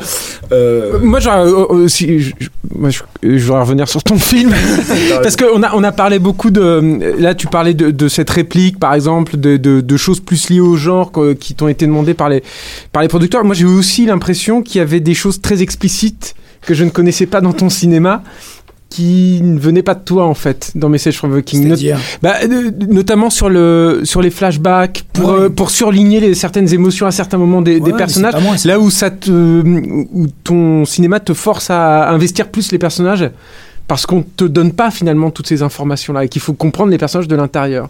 Mais il y avait un truc qui revenait tout le temps chez eux, c'est American audience needs to. Voilà. American audience needs to understand. They need to feel. Mm. They need to know. Mm. Et donc tu es tout le temps, euh, oui, alors on te balance ça tout le temps, tout le temps. Et donc toi tu te bats, c'est-à-dire que les flashbacks, effectivement, c'est pas ma préférence. Euh, mais voilà, Mais c'est pas bien ça aussi de, de, de, de faire un film en prenant compte systématiquement du pu- euh, Si les chiffres sont bons, si les chiffres sont bons, Julien, je même- te jure, Mais je dirais ils ont ça raison. t'inforce Ouais, pas un, un mécanisme en fait pour toi dont tu vas peut-être hériter pour ton prochain film là, la suite de ta trilogie euh, euh, des, Ardennes qui va justement te permettre d'un peu plus t'ouvrir, qui est un truc dont tu sembles un peu souffrir justement, Oui, de oui, pas bah, réussir à t'ouvrir un peu plus au Il public. faut s'ouvrir au, pu- au public et de toute façon c'est un, c'est un chemin. hein. Et puis il y a des gens qui ont le sens du public, euh, tu vois, immédiat. Il y a des gens comme ça qui ont un sens incroyable. Et euh, voilà, après... Le, le- le truc en fait qui est étonnant, c'est qu'il y a. euh, alors, moi je comprends hein, la- la- ce qui est problématique par exemple quand, quand, quand Yannick cite ces, ces trucs spécifiques, effectivement c'est une phrase. Oui, ou il y en une a petite scène, c'est un petit truc, mais c'est vrai que je peux comprendre que tu te dis non, ça fait, euh, ça fait euh, film de Vandame ou ça fait je sais pas, enfin un truc. euh, Mais donc ça casse avec ce que t'as vu avant, surtout Voilà. ça quoi. Donc, Et le truc, du coup, c'est que je comprends que ça, ça t'emmerde en fait que ça soit là. Mais il y a un truc qui est un peu euh, étonnant en fait, c'est que tu as quand même cette volonté en fait d'aller vers le public en permanence. Euh, donc comment est-ce que euh, toi tu estimes que tu pourrais t'y prendre justement pour y arriver euh, Je sais pas, pierre par pierre. Je, fais vraiment ce que je peux. Je fais euh, dans les circonstances qui me sont imposées. J'essaie de faire vraiment ce que je peux. Et, et c'est un questionnement que ce soit sur Message ou que ce soit sur Alléluia, c'est exactement le même, le même questionnement. J'essaye simplement d'être parfois, je suis parfois un peu brutal avec moi-même. Je peux être très brutal et, euh, je suis très peu complaisant en fait. Je j'ai aucune complaisance par rapport à mon propre travail, vraiment. hein. Donc parfois je suis radical et cette radicalité joue souvent en ma défaveur. En fait, euh, je mets, je jette tout, euh, tu vois, l'eau, le bébé, euh, enfin, tu vois, je jette tout, quoi. Alors que peut-être qu'il y a quelque chose à faire euh, à, mi-chemin. Et donc, effectivement, cette, expérience américaine où on te parle du public en permanence, où il y a des previews en permanence, où on te parle de toutes les sensibilités, euh, de, toutes les ethnies, de, ce que les, comment les Noirs perçoivent euh, le film, comment les Blancs, comment les Hispaniques, comment... Tu vois, tu es, soumis à tellement de questionnaires qu'effectivement, tu, tu, tu envisages les choses autrement. Mais c'est, je pense que c'est ce que je te disais quand on s'est rencontrés il y a, il y a- il y a- quelques semaines. C'est que je, je vais essayer de me nourrir profondément de ce que j'ai vécu pour enrichir mon prochain film. Et c'est comme ça que je veux essayer d'avancer le plus possible, le mieux possible en tout cas. Il y, y a un truc intéressant avec ce projet, c'est que c'est on est le seul pays où il sort en, en salle. Ouais, ouais. Euh, euh, je, je- crois qu'il sort même pas en Belgique en fait. non, non, Ouais, il sort ouais. pas. Et, euh, et, euh, et, euh, et du coup, en fait, c'est un film qui a été acheté par Netflix, Ouais. qui sera distribué euh, par Netflix dans le, sur, sur le- le- le- l'application, enfin, je veux dire, euh, pour, euh, pour le reste du monde. Euh, ça a été acheté après euh, que vous l'ayez terminé, en fait, Ouais, c'est ça À Toronto, ouais. voilà. Est-ce que tu penses en fait que que, que... parce qu'on on a vu cette conversation sur Netflix et sur le fait que ça abolissait les, les, les problématiques morales et toi tu disais que voilà euh, les Américains te disent euh, le, le public américain doit comprendre ça euh, il y a le public hispanique il y a le public afro-américain il y a le public etc etc est-ce que tu penses que si le film avait vraiment été fait pour Netflix à la base en fait tu serais complètement sorti de Je pense que j'aurais beaucoup plus de latitude. d'accord Je pense que moi, je suis profondément optimiste.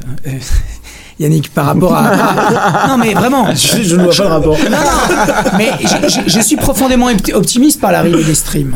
C'est-à-dire que je, je- je crois véritablement que ça va re- repositionner le créateur, enfin le- les, les- les créateurs, les créatifs au centre du débat. C'est-à-dire que on va avoir, on va avoir beaucoup moins de contraintes euh, euh, morales, euh, économiques. euh, tu vois la bien-pensance, euh, la dictature des, des exploitants, la dictature des producteurs, des acteurs. C'est-à-dire que je pense que Netflix, pour Netflix, il est presque plus important d'avoir un metteur en scène qu'ils aiment que des acteurs. Ils ont un choix, ils font des choix quand même très particuliers. Et ils ont un stream qui est tellement gigantesque, ils font les chiffres de Netflix sont complètement incroyables, délirants. Hein, c'est pour ça qu'ils ne les, qu'ils ne les communiquent pas. Et euh, je, crois aussi que les studios vont devoir se repositionner par rapport à l'arrivée de Hulu, de, de Amazon et de Netflix.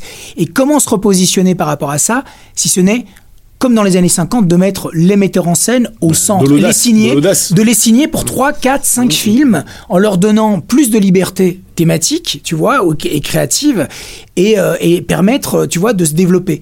Et moi, je crois que c'est vraiment un bien, tout ce qui est en train d'arriver. Parce que là, on arrive à une situation qui est quand même... euh, qui Mais c'est payé chèrement quand même. C'est-à-dire que tu ne sors pas en salle pour l'instant. D'accord, tu n'as plus le diktat des exploitants, t'as pas le rating. Enfin, je- je- j'imagine que ça t'as dû en tenir compte quand même Oui, dans bien le sûr, tournage. oui. Mais euh, voilà, in fine, ça, ça ne compte plus, quoi, puisque Non. tu seras, tu seras sur Netflix, donc c'est. J'ai tourné en bien. 35, donc si tu veux, la prom- quand on m'a annoncé que Netflix mettait tellement d'argent pour acheter le film, alors que Lionsgate ou Open Road se, se positionnaient pour, pour le film, mais à des coûts beaucoup, moins, beaucoup moindres. C'est sûr que Netflix, au départ, j'en voulais pas, moi. J'ai dit, mais je veux, je veux la salle, je veux, je veux la salle, je veux le voir dans les salles euh, à Los Angeles, euh, tu vois.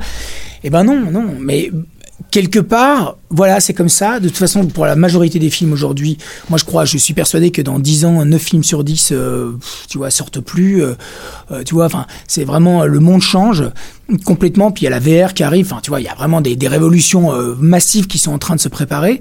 Et euh, par contre, je crois que la créativité euh, va, va gagner va vraiment gagner. Et je peux me tromper, mais je crois pas. Je crois vraiment pas parce que, effectivement, si j'avais fait le film, si j'avais fait un, si je faisais un film unitaire pour Netflix, j'aurais, j'aurais eu probablement beaucoup plus de liberté. J'aurais pu aller au bout vraiment de ma vision sur ce film. là t'aurais pas pu imposer le, le- la péloche ça c'est sûr Probablement. Parce que y a- c'est le enfin voilà je, je crois même qu'ils imposent carrément la caméra hein. euh, chez Netflix. Ils veulent euh, tu tournes tournage Machin. 4K machin. euh. Je travaillerai pas chez Netflix. non, je dis ça, c'est ce que j'ai cru comprendre en fait, parce que c'est vrai qu'ils sont très secrets hein, dans leur méthode, euh, dans leur méthode. Et effectivement, ils signent des types euh, incroyables. Enfin, ils signent euh, Bong Joon-ho. euh, Ouais, ils, signent- Voilà, ils, euh. ils font signer. euh, Bah, ils signent les plus grands hein, maintenant Ouais, en ce moment, hein, de toute ouais. façon. hein.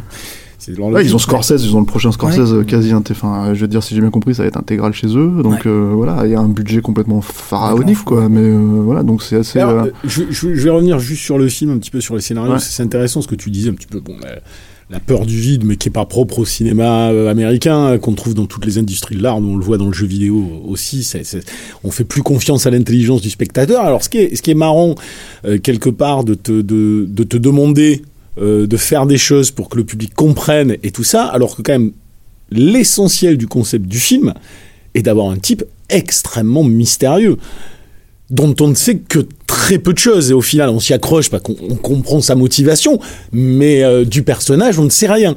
Ça, ça à aucun moment ça leur a posé problème et t'as eu des, problèmes par rapport à ça ou pas du tout? Ils étaient plutôt euh, Non, ils- en tout cas, tout, était assez serein pendant le tournage. C'est-à-dire que tout s'est vraiment bien passé sur la prépa et le tournage. Ils m'ont vraiment laissé une latitude complète. J'ai vraiment pu prendre pos- possession de tout. Bon, ils, me- demandaient, ils me demandaient tout le temps euh, d'être un peu moins proche des acteurs, d'ouvrir, d'ouvrir, d'ouvrir. Et je leur disais, mais je ferai des establishing beaux, enfin, en fin de course. Là, j'ai pas le temps. Et, euh, et euh, sur la post-prod, c'est devenu compliqué. Parce que il faut savoir qu'aux États-Unis, tu sais, avec la DGA, donc euh, la DGA, la Directors Guild of America, qui est le syndicat des metteurs en scène, permet à chaque metteur en scène de faire 10 semaines de Director's Cut. Donc tu as droit dans tes contrats à 10 semaines de Director's Cut. Au bout de ces 10 semaines, y a les, donc les producteurs n'ont pas droit à rentrer dans ta salle de montage. Au bout de ces 10 semaines, les producteurs arrivent en salle de montage comme couteau quoi et ils vous regardent ton cut. Si ton cut ne leur convient pas et qu'ils veulent te virer, ils peuvent, ils ont toute la latitude possible pour te dégager, mais te dégager tout de suite, te dégager complètement. Le fait que tu ne fais plus rien. Ah, Généralement, ça, n'arrive pas à cette extrémité-là. On trouve un compromis entre, entre les producteurs et, et- et les metteurs en scène. Mais le director's cut, c'est-à-dire que tu as 10 semaines pour tout faire. C'est-à-dire qu'il faut prémixer le film, ajouter la musique, ou alors tu as de la musique temporaire. C'est-à-dire qu'ils ont une, matière, une manière de travailler qui est complètement différente de la nôtre. Et qui est vraiment euh, très problématique, qui a été culturellement très difficile pour moi à appréhender. Et je me suis un peu perdu là-dedans. Je me suis un peu perdu. J'étais loin, ma famille, euh, tu vois. Enfin, tout est devenu un peu compliqué. Et, euh, donc, tout les problèmes ont commencé à ce moment-là. Et donc, à un moment donné, sur le montage euh, que je proposais, et ben là, c'est trop long, c'est trop parti, il faut être plus efficace, il faut faire ceci, il faut faire des reshoots, il faut faire là, on est trop proche des comédiens, il faut élargir, on prend des stock shots. Moi, je me bats contre les stock shots, il en reste, mais je me suis battu contre les stock shots. Enfin, tu vois, donc arrive, arrive si tu veux la, la les l'incohérence, l'incohérence dans un projet qui est finalement assez cohérent et que je pense avoir mené à bien de manière cohérente. Mais à un moment donné, se grève des éléments parce que il faut faire ça, il faut faire ci, il faut faire ci, il faut contenter ci. Ah, on a fait une preview, euh, le public black se positionne comme ça. Ah, les hispaniques, attention, ils se positionnent comme ça. Ah, euh, tu vois, donc t'as tout ça et t'as ces notes en permanence. C'est un, c'est un flot ininterrompu de notes, de notes, de notes, de notes, de notes. C'est dingue. Mais ça, tu l'as pas du tout vu en amont. Avant ça, jamais. Jamais. Même pendant le Ah, tournage, ça, je te- même pendant je jure faut, le vivre, il faut le vivre. Ça, je te jure, il faut le vivre pour dingue. le comprendre. Et t'étais même en, en confiance, on va dire, parce Ah, que parce que c'est quand même un, un producteur qui a fonctionné, par exemple, avec euh, Nicolas Winding Refn, il a fait euh, Oui, mais Drive. c'est très différent. ouais. C'est très différent. Ouais. C'est-à-dire que, en fait, si tu veux, le, le, le, le, le- le positionnement de David Lancaster était, il est exécutif sur ce film. Et donc, les, les, les, les financiers sont, c'est Iwan qui sont majoritaires, qui mettent le plus d'argent. Donc, c'est Iwan. Iwan voulait, de toute façon, voulait un Taken-like. C'est, c'est Ink Factory et, et, euh, et David Lancaster qui voulaient un Neo Drive quelque part, tu vois, qui voulaient un truc un peu arty, qui voulaient un truc un peu chic, un peu, tu vois, un peu hype. Mais Iwan, pas du tout. Il voulait, il voulait un truc euh, carré, euh, tu vois, qui fonctionne et puis qui fasse un maximum de dollars. C'est ce qu'il voulait. Donc, si tu veux, tout ça, cette problématique est, est, est, euh, est- différente. Euh, Drive, euh, c'est bold, c'est un budget beaucoup plus confortable. Mais c'est dingue que miracle. C'est- dingue que ces mecs ne, ne se mettent pas d'accord sur ça avant le tournage, quoi. Tu vois, enfin, t'es en train de dire, il y en a un qui veut un Tekken, l'autre qui veut un Drive. C'est quand même au bout d'un moment, ils devraient se mettre à- autour de la table et en, et en parler. Ça, je pense que c'est s'accorder. le- C'est-à-dire, à le partir du cinéma moment où ils te- américain dans tout Oui, ça. mais je veux dire, à partir du moment où ils te valident, c'est le choix d'une partie de ces producteurs-là. Donc, euh, ça veut dire que les autres devraient l'accepter au on, final. peut, on peut imaginer que comme euh, c'est euh, le- l'acteur qui est venu le chercher, ils ont voulu Ah, oui. satisfaire l'acteur d'un côté, puis finalement récupérer le film. euh, Bah, Il y a eu, il y a eu David, il y a eu Ink Factory, et puis il y a eu euh, le cast, il y a eu Chadwick. Donc euh, après, dès que j'avais un problème, euh, en fait, dès que t'as un problème, t'appelles le cast. Moi, j'appelais, j'a- j'appelais Chadwick. Mais j'ai compris un truc. En fait, j'ai vraiment compris un truc, c'est que euh, et j'en parlais, je pense, avec Xavier Jans euh, euh, il y a, il y a quelques quelques semaines. En fait, c'est que dans le système américain, très souvent, les producteurs vont chercher des metteurs en scène, directeurs d'acteurs assez, qui ont un style pour rassurer les stars. En fait, les stars sont rassurées dès qu'il y a un metteur en scène qui est un peu arty, qui est, qui est un peu proche des comédiens. Ça les rassure. Et comme c'est les comédiens rois là-bas, tu vois, mais les comédiens, ils enchaînent les films. Et donc, à un moment donné, les comédiens, ils partent. Et toi, tu restes avec les producteurs. Et les producteurs, une fois, une fois qu'ils sont contents, qu'ils ont leur, leur qu'ils ont, qu'ils ont, qu'ils ont leur matière, en fait, ils reprennent profondément le pouvoir. Et, euh, et, et c'est normal. C'est leur pognon, c'est tout à fait normal. Et je critique pas. Hein, je, je... Non, par contre, je, je, je- moi, enfin, personnellement, euh, par rapport à tout ce qu'on est en train de se dire, ou euh, post-prod, pas toujours facile, des choses comme Moi, je trouve qu'il y a quand même une, une vraie consistance globale au final quand Ah on oui, oui. regarde le film. Non, mais qu'on n'ait pas l'impression que parce qu'il y a eu des problèmes, le film est dénaturé. Moi, Non, je non, c'est pas dénaturé. 45, Voilà, c'est ça. Il y a, il y a deux petites touches qui effectivement euh, semblent un peu déconnectées Justement, du reste. quelques plans aériens Mais, un peu euh, voilà. bizarres. c'est ça, il y, a y quelques petits éléments dans le film où tu dis c'est bizarre, mais gros, grosso modo, quand même, il y a, il y a- il y a une tenue euh, Non, sur le projet cinématographique. Et, et c'est la première fois que j'ai un film, si tu veux, où le public, qui est pas forcément un public de cinéfilm, kiffe, s'amuse, vraiment, prend du plaisir. Alors il est moins, il est moins, il reste moins viscéralement euh, dans le bide du, du spectateur, mais il, il prend, un, il, il kiffe le moment, quoi, tu vois. Mais ça, c'est une vraie satisfaction pour toi, manifestement. Quoi. Euh, bah oui, parce que j'ai- j'aimerais en tout cas que le film ait une vraie chance, qu'il marche, et puis surtout que euh, c'est un film qui a pas énormément de prétention en fait. C'est un film, euh, pour moi, c'est un vrai film de divertissement, c'est un vrai pulp. Et c'est-à-dire que si on voit ce film à l'aune à l'aune de ce qu'il est, c'est-à-dire un pulp avec des archétypes que j'ai essayé d'humaniser un, un plus, le maximum, euh, le, le- le plus possible. Et ben euh, voilà, je pense qu'il faut, marche. il faut que ça marche et ça marche. Ça marche. Voilà. Le- Est-ce que, euh, comme c'est le seul film, en fait, comme, comme c'est le seul pays où il sort, en fait, donc, donc j'imagine qu'on aura une sortie vidéo, euh, quelque chose comme Ouais. ça, est-ce qu'on peut éventuellement espérer un director's cut, en fait non, ou non, parce que non, c'est pas possible. En fait, si tu veux, j'ai tout laissé là-bas. J'ai- J'ai j'ai rien pris, j'ai rien sauvé. Et, et le directeur Scott, euh, tu sais, j'ai changé trois fois de monteur. Enfin, c'est compliqué. Hein. Voilà, il y a eu beaucoup de. C'est une post-production qui a duré énormément de temps. Euh, donc il y a beaucoup de choses qui ont été abandonnées. J'ai eu aussi beaucoup de contraintes parce que c'est une coproduction européenne malgré tout. Et donc j'avais besoin pour, pour, pour euh, les quotas de nationalité, il fallait des Européens.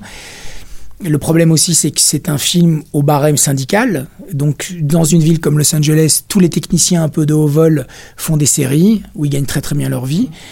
Et reste en dessous de ça bah, des gens qui sont pas forcément les meilleurs. Il faut dire les choses telles qu'elles sont, qui sont payés au tarif syndical. Et donc, forcément, tu as plus de problèmes. Mais c'est comme ça, c'est c'est c'est comme ça. C'est la de toute façon, hein, la vie des films, c'est jamais Non, jamais ouais, ouais, tranquille. Je hein, pose la question clair. parce que je pense que ce qui, ce moi, ce qui, me, ce qui me plaît dans le film et là où je te retrouve, c'est, c'est en fait dans les moments, euh, dans certaines subtilités dans les échanges entre les personnages. C'est-à-dire que euh, même une scène, euh, j'imagine sur le papier assez classique, euh, comment dire, où il va voir les, les, les gars et leur demande en fait euh, où est sa sœur en fait et, et que les mecs ou non ils cherchent pas la sœur, ils cherchent le, le, le- voilà c'est ça. Même une scène comme ça en fait, le, la façon dont les personnages se regardent, la façon dont ils interagissent, et tout ça, il y a des, des nuances en fait différentes. Et je me demande, enfin, en regardant le film, je me suis demandé si tu t'étais nourri euh, toi-même de la façon dont, le, dont tu aperçois les Américains quand t'es arrivé et la façon dont t'as pu échanger avec eux et comment ils peuvent se révéler au fur et à mesure. Parce qu'au début, t'as souvent l'impression que les Américains sont très très chaleureux ou très très euh, bon, là, c'est pas le cas dans cette scène en l'occurrence, mais, mais ce que je veux dire, c'est que je, par par exemple, il y a la scène avec la voisine. En fait, Bah, C'est- avec, voilà, c'est- avec Nathalie euh, Martinez, ça c'est typique quoi. Enfin, Voilà. t'as vraiment la, la californienne, euh, Voilà. viens chez moi, on va faire une fête, et puis petit à petit tu te Voilà. rends compte qu'elle est beaucoup plus compliquée que ça, et que c'est pas si simple que ça de l'approcher Voilà, quoi. et je me suis demandé jusqu'à quel point tu avais, t'avais, euh, comment dire, euh, travaillé ça en fait sur le quand t'avais reçu le. Non, c'est beaucoup de fantasmes de cinéma en fait. Je, suis toujours plus influencé par. En fait, le, contexte m'a nourri, bien sûr, mais j'avais vraiment une idée. euh, enfin, l'obsession pour moi, c'était de retranscrire un Los Angeles poisseux, vraiment elrolien, quoi. Tu vois, enfin, qui soit vraiment les les les, les, bas-fonds, les égouts. J'avais vraiment envie de de, de de montrer un Los Angeles qu'on n'a pas l'habitude de voir. Et après, il y a forcément plus du fantasme de cinéma. Je suis plus dans le fantasme de Léon, euh, tu vois, ou, ou des, des- des échanges de regards, des gueules, des. Donc, euh, je me suis pas du tout euh, euh, nourri de, de, de l'accueil que j'ai eu parce que l'accueil était plutôt sympathique et j'ai plutôt passé du bon temps avec tout ça. Après, j'ai appris, c'est-à-dire que j'ai compris que les Américains, même si je suis éminemment nourri de culture américaine et que j'ai toujours vécu dans la, dans la fascination pour la culture américaine ou anglo-saxonne, j'ai compris en fait que je ne comprenais rien, rien, mais rien, rien à l'Amérique et aux États-Unis. C'est-à-dire que je me sens plus proche de la Thaïlande culturellement que des États-Unis. Je ne comprends rien à ces gens. Euh, Mais c'est fascinant.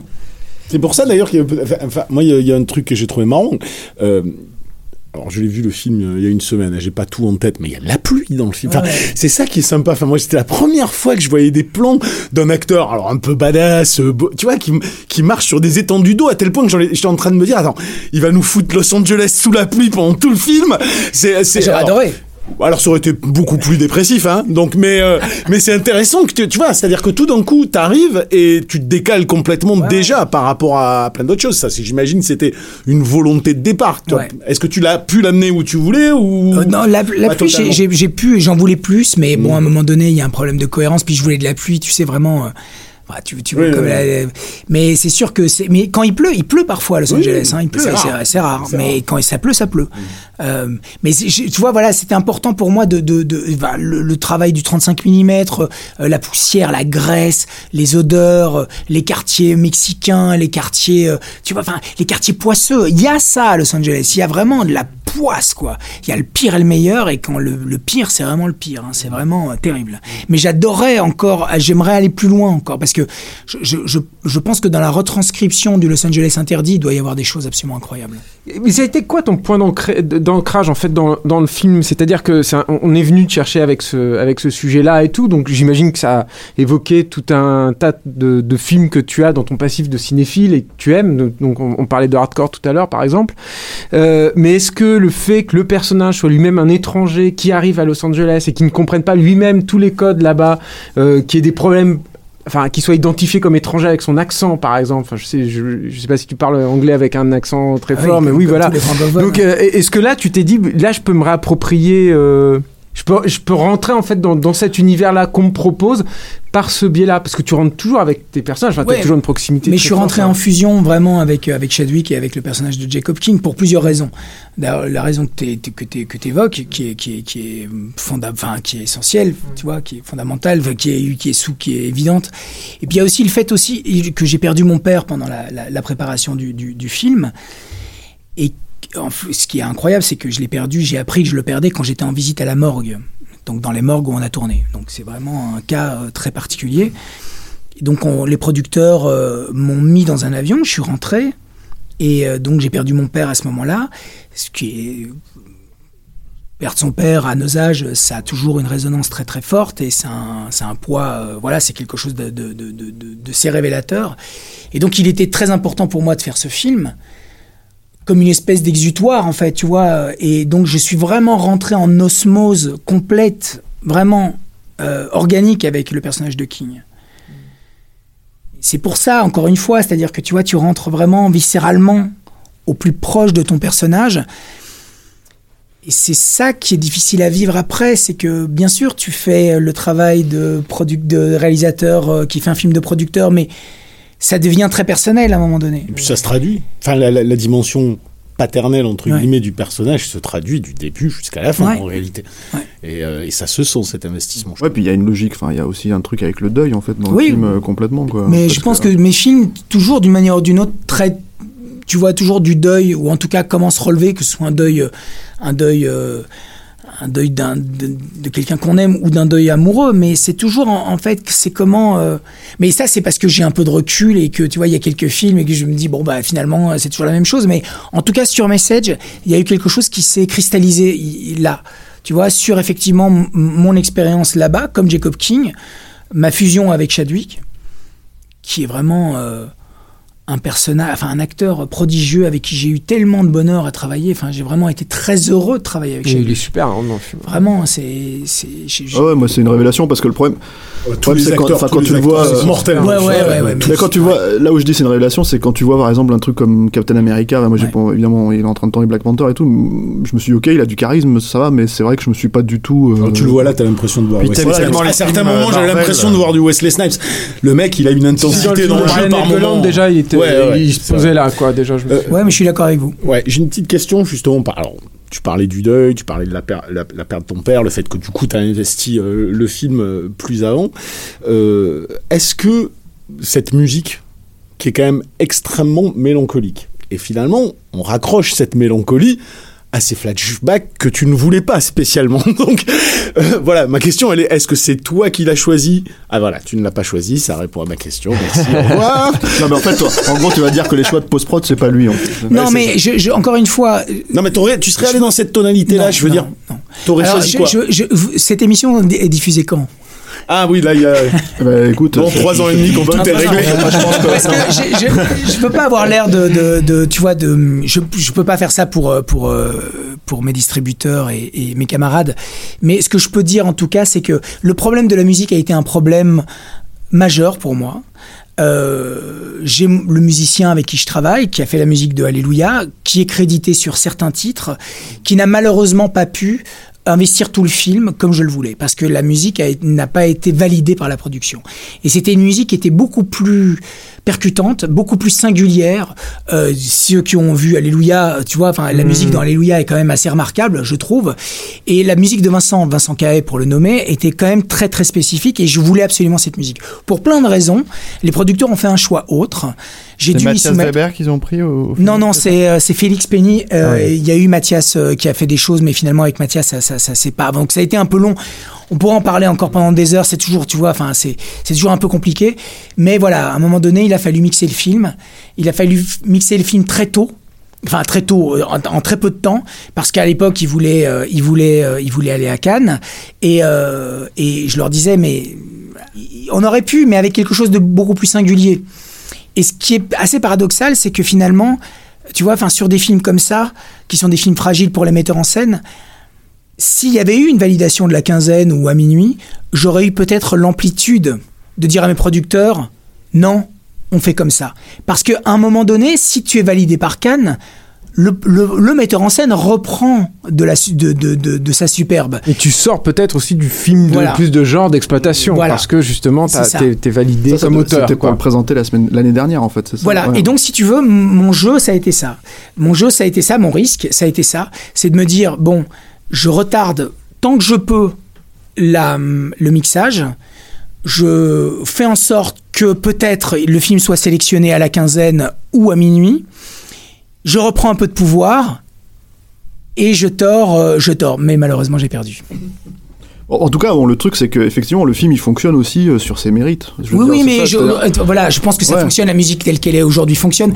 Peu de gens s'en. Enfin, tu vois, après, c'est- juste nous, peut-être parce qu'on a vu trop de films et qu'on est peut-être un peu trop. Ah non, euh, mais moi c'était juste par rapport à ce que tu disais sur les flashbacks qui ne semblaient pas venir de toi. Et je me disais du coup c'est étonnant parce qu'elle était très mélancolique la musique. Moi elle me elle me gêne pas en soi, si tu veux. Mais je trouve ça d'autant plus paradoxal pour des gens qui te demandent de faire quelque chose de plus grand public d'accentuer encore plus déjà euh, avec les flashbacks puis par la musique quelque chose de mélancolique qui a priori n'est pas forcément ce qu'il y aura de plus euh, Peut-être dans la tête c'était une question d'humaniser Ouais, peut-être le personnage. j'essaye de comprendre la logique des de- fois et de comprendre comment lui il fonctionne Voilà. et pas que les Peut-être appuyer, plus grand public. Mais ça fonctionne, ça, fo- ça Ouais, fonctionne ça pour le public. Ça fonctionne pour le public, c'est-à-dire que je vois vraiment le public quand je parle un petit peu à, à- à certaines personnes, les gens me disent mais non, pas du tout, c'est super, c'est quoi quoi qu'il en soit, il faut qu'on le dise euh, et qu'on le répète. Message from the King est un film tout à fait recommandable. Ah ouais, ouais, on prend un clairement. énorme plaisir à le voir. C'est un film en plus finalement rare. C'est-à-dire que c'est un genre qui est, qui est euh, Mais assez comme dit- surprésenté en fait. Mais que- comme dit Manuel Chiche, Tekken, bon, Ah, bah, je pense que, que ce que dit Manuel Chiche est tout à fait, euh, est tout à fait euh, euh, euh, c'est juste. C'est-à-dire qu'il dit c'est un film complètement old school, sans effet numérique, euh, qui dépeint un Los Angeles euh, poisseux, tourné en 35 mm. Franchement, il n'y en a pas beaucoup ça aujourd'hui. Ah c'est sûr. Tout à fait. Tout à fait. Il va falloir y aller. Il va falloir y aller. À, à- à ton avis, qu'est-ce que, hum, je veux dire, la diffusion de Netflix, est-ce que tu penses que ça peut te ramener quelque chose en fait, ou est-ce que t'as, y a, parce que moi j'ai toujours, là on sait que le film sort en France, euh, on sait qu'il y a, bon, y a des gens qui te suivent quand même, euh, voilà, de, parmi les cinéphiles. Euh, est-ce que tu penses que ça peut te ramener quelque chose, sachant que Netflix, il y a tellement de contenu et surtout sur le Netflix US par exemple, où il y a trois fois plus de contenu. non, mais je pense qu'avec un acteur comme Chadwick Boseman, Ouais, ça va. Euh, avant Black Panther Mm. donc et après on va avoir- ils vont avoir des courbes enfin tu vois ils sont pas ils sont pas Mm. débiles hein, chez Mmh, Netflix hein. Bien sûr.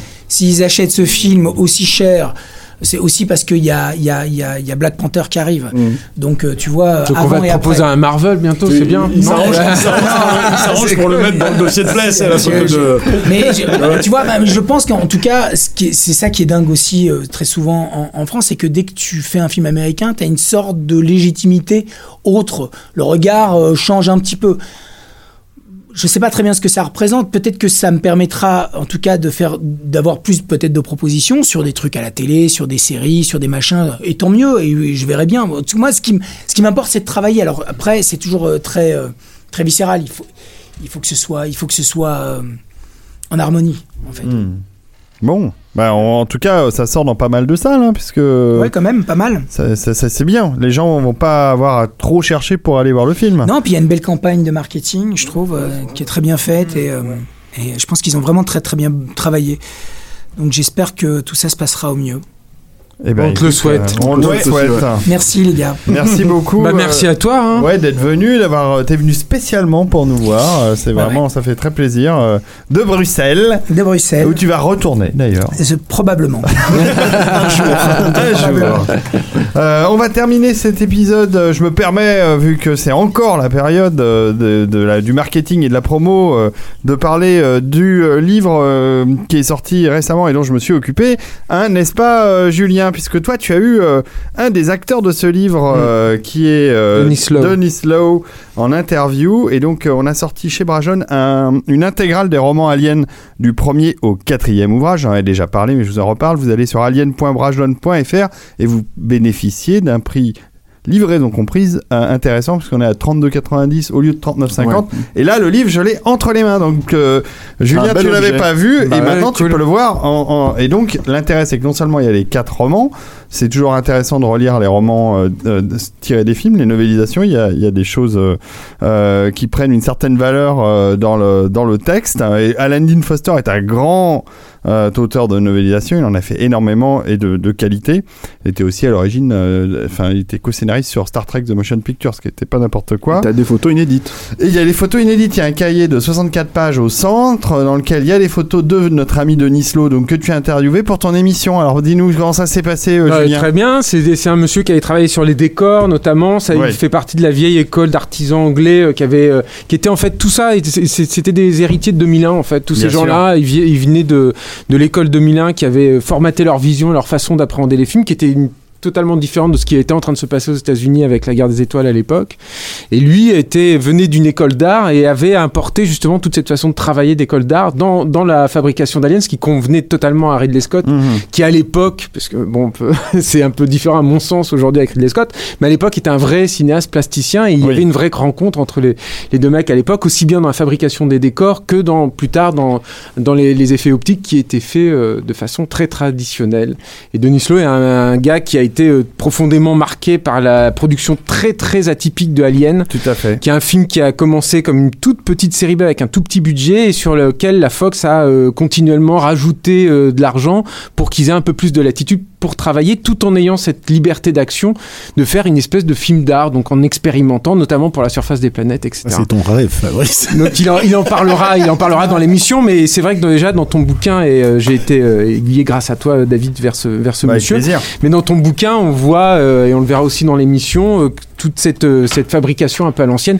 C'est assez inimaginable, malheureusement, aujourd'hui, euh, un film comme ça, mais ça peut arriver encore. Alors, mais ça reste un, un accident, Denis- c'est intéressant de le rappeler pour Alien, vu, Bah vu ouais, ce ouais, qui est devenu la franchise aujourd'hui. Euh, Denis, c'est un type passionnant d'ailleurs. Il a un site internet sur lequel on peut retrouver ses propres reportages. Il a fait un truc qui s'appelle Alien Makers qui est super intéressant. Alors c'est très euh, spécifique à- aux, interviews des gens qui ont participé à cette fabrication de décors, de maquettes, etc.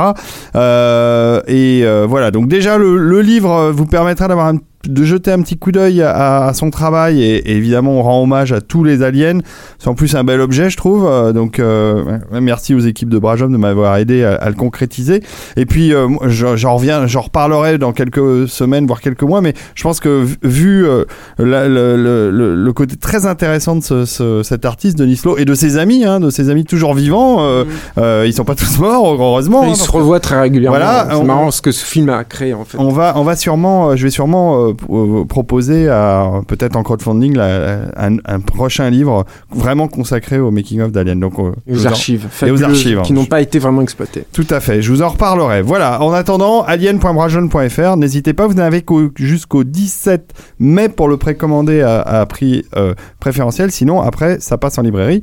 Et c'est plus cher. Voilà, on va s'arrêter là pour la promo, hein, mais je vous remercie de me laisser euh, le micro. Et Message from the King, donc En salle. Et Soutenez. Message from the King, évidemment. Dis donc, c'est une longue émission. Hein. vous, avez- laissez ça en intégrité Hein, Euh, ouais. oui, oui, c'est une euh, très longue émission et d'ailleurs je lance le générique de fin parce Voilà. qu'il est temps qu'on se Qu'on s'arrête. qu'on s'arrête. Alors n'oubliez pas, hein, capturemag.net, euh, capture le mag, ça c'est le Twitter et puis euh, bah, on se donne rendez-vous euh, la semaine Ouais, prochaine. une prochaine fois, ouais. Ouais, Yannick, euh, ça va? Tout va bien. Il a eu le casque sur la tête. donc Bon. Rafik est parti, euh, on le salue de loin. Merci euh, Julien d'être venu, on Merci. est content de te retrouver avec Ouais. nous. Merci encore à Et notre ami Fabrice. Fabrice, ouais. Bah oui, bah, ouais, merci, merci. Fabrice. Et puis Stéphane, je t'embrasse. Moi aussi, je t'embrasse, David. je te dis. Malgré nos différences sur Roland Emmerich. Ouais, mais ça, mais un jour on se retrouvera sur et sur d'autres. À bientôt, euh, bonne fin de semaine euh, si vous êtes dans. le- Et puis voilà, puis au revoir. Et puis la bise. Merci, hein.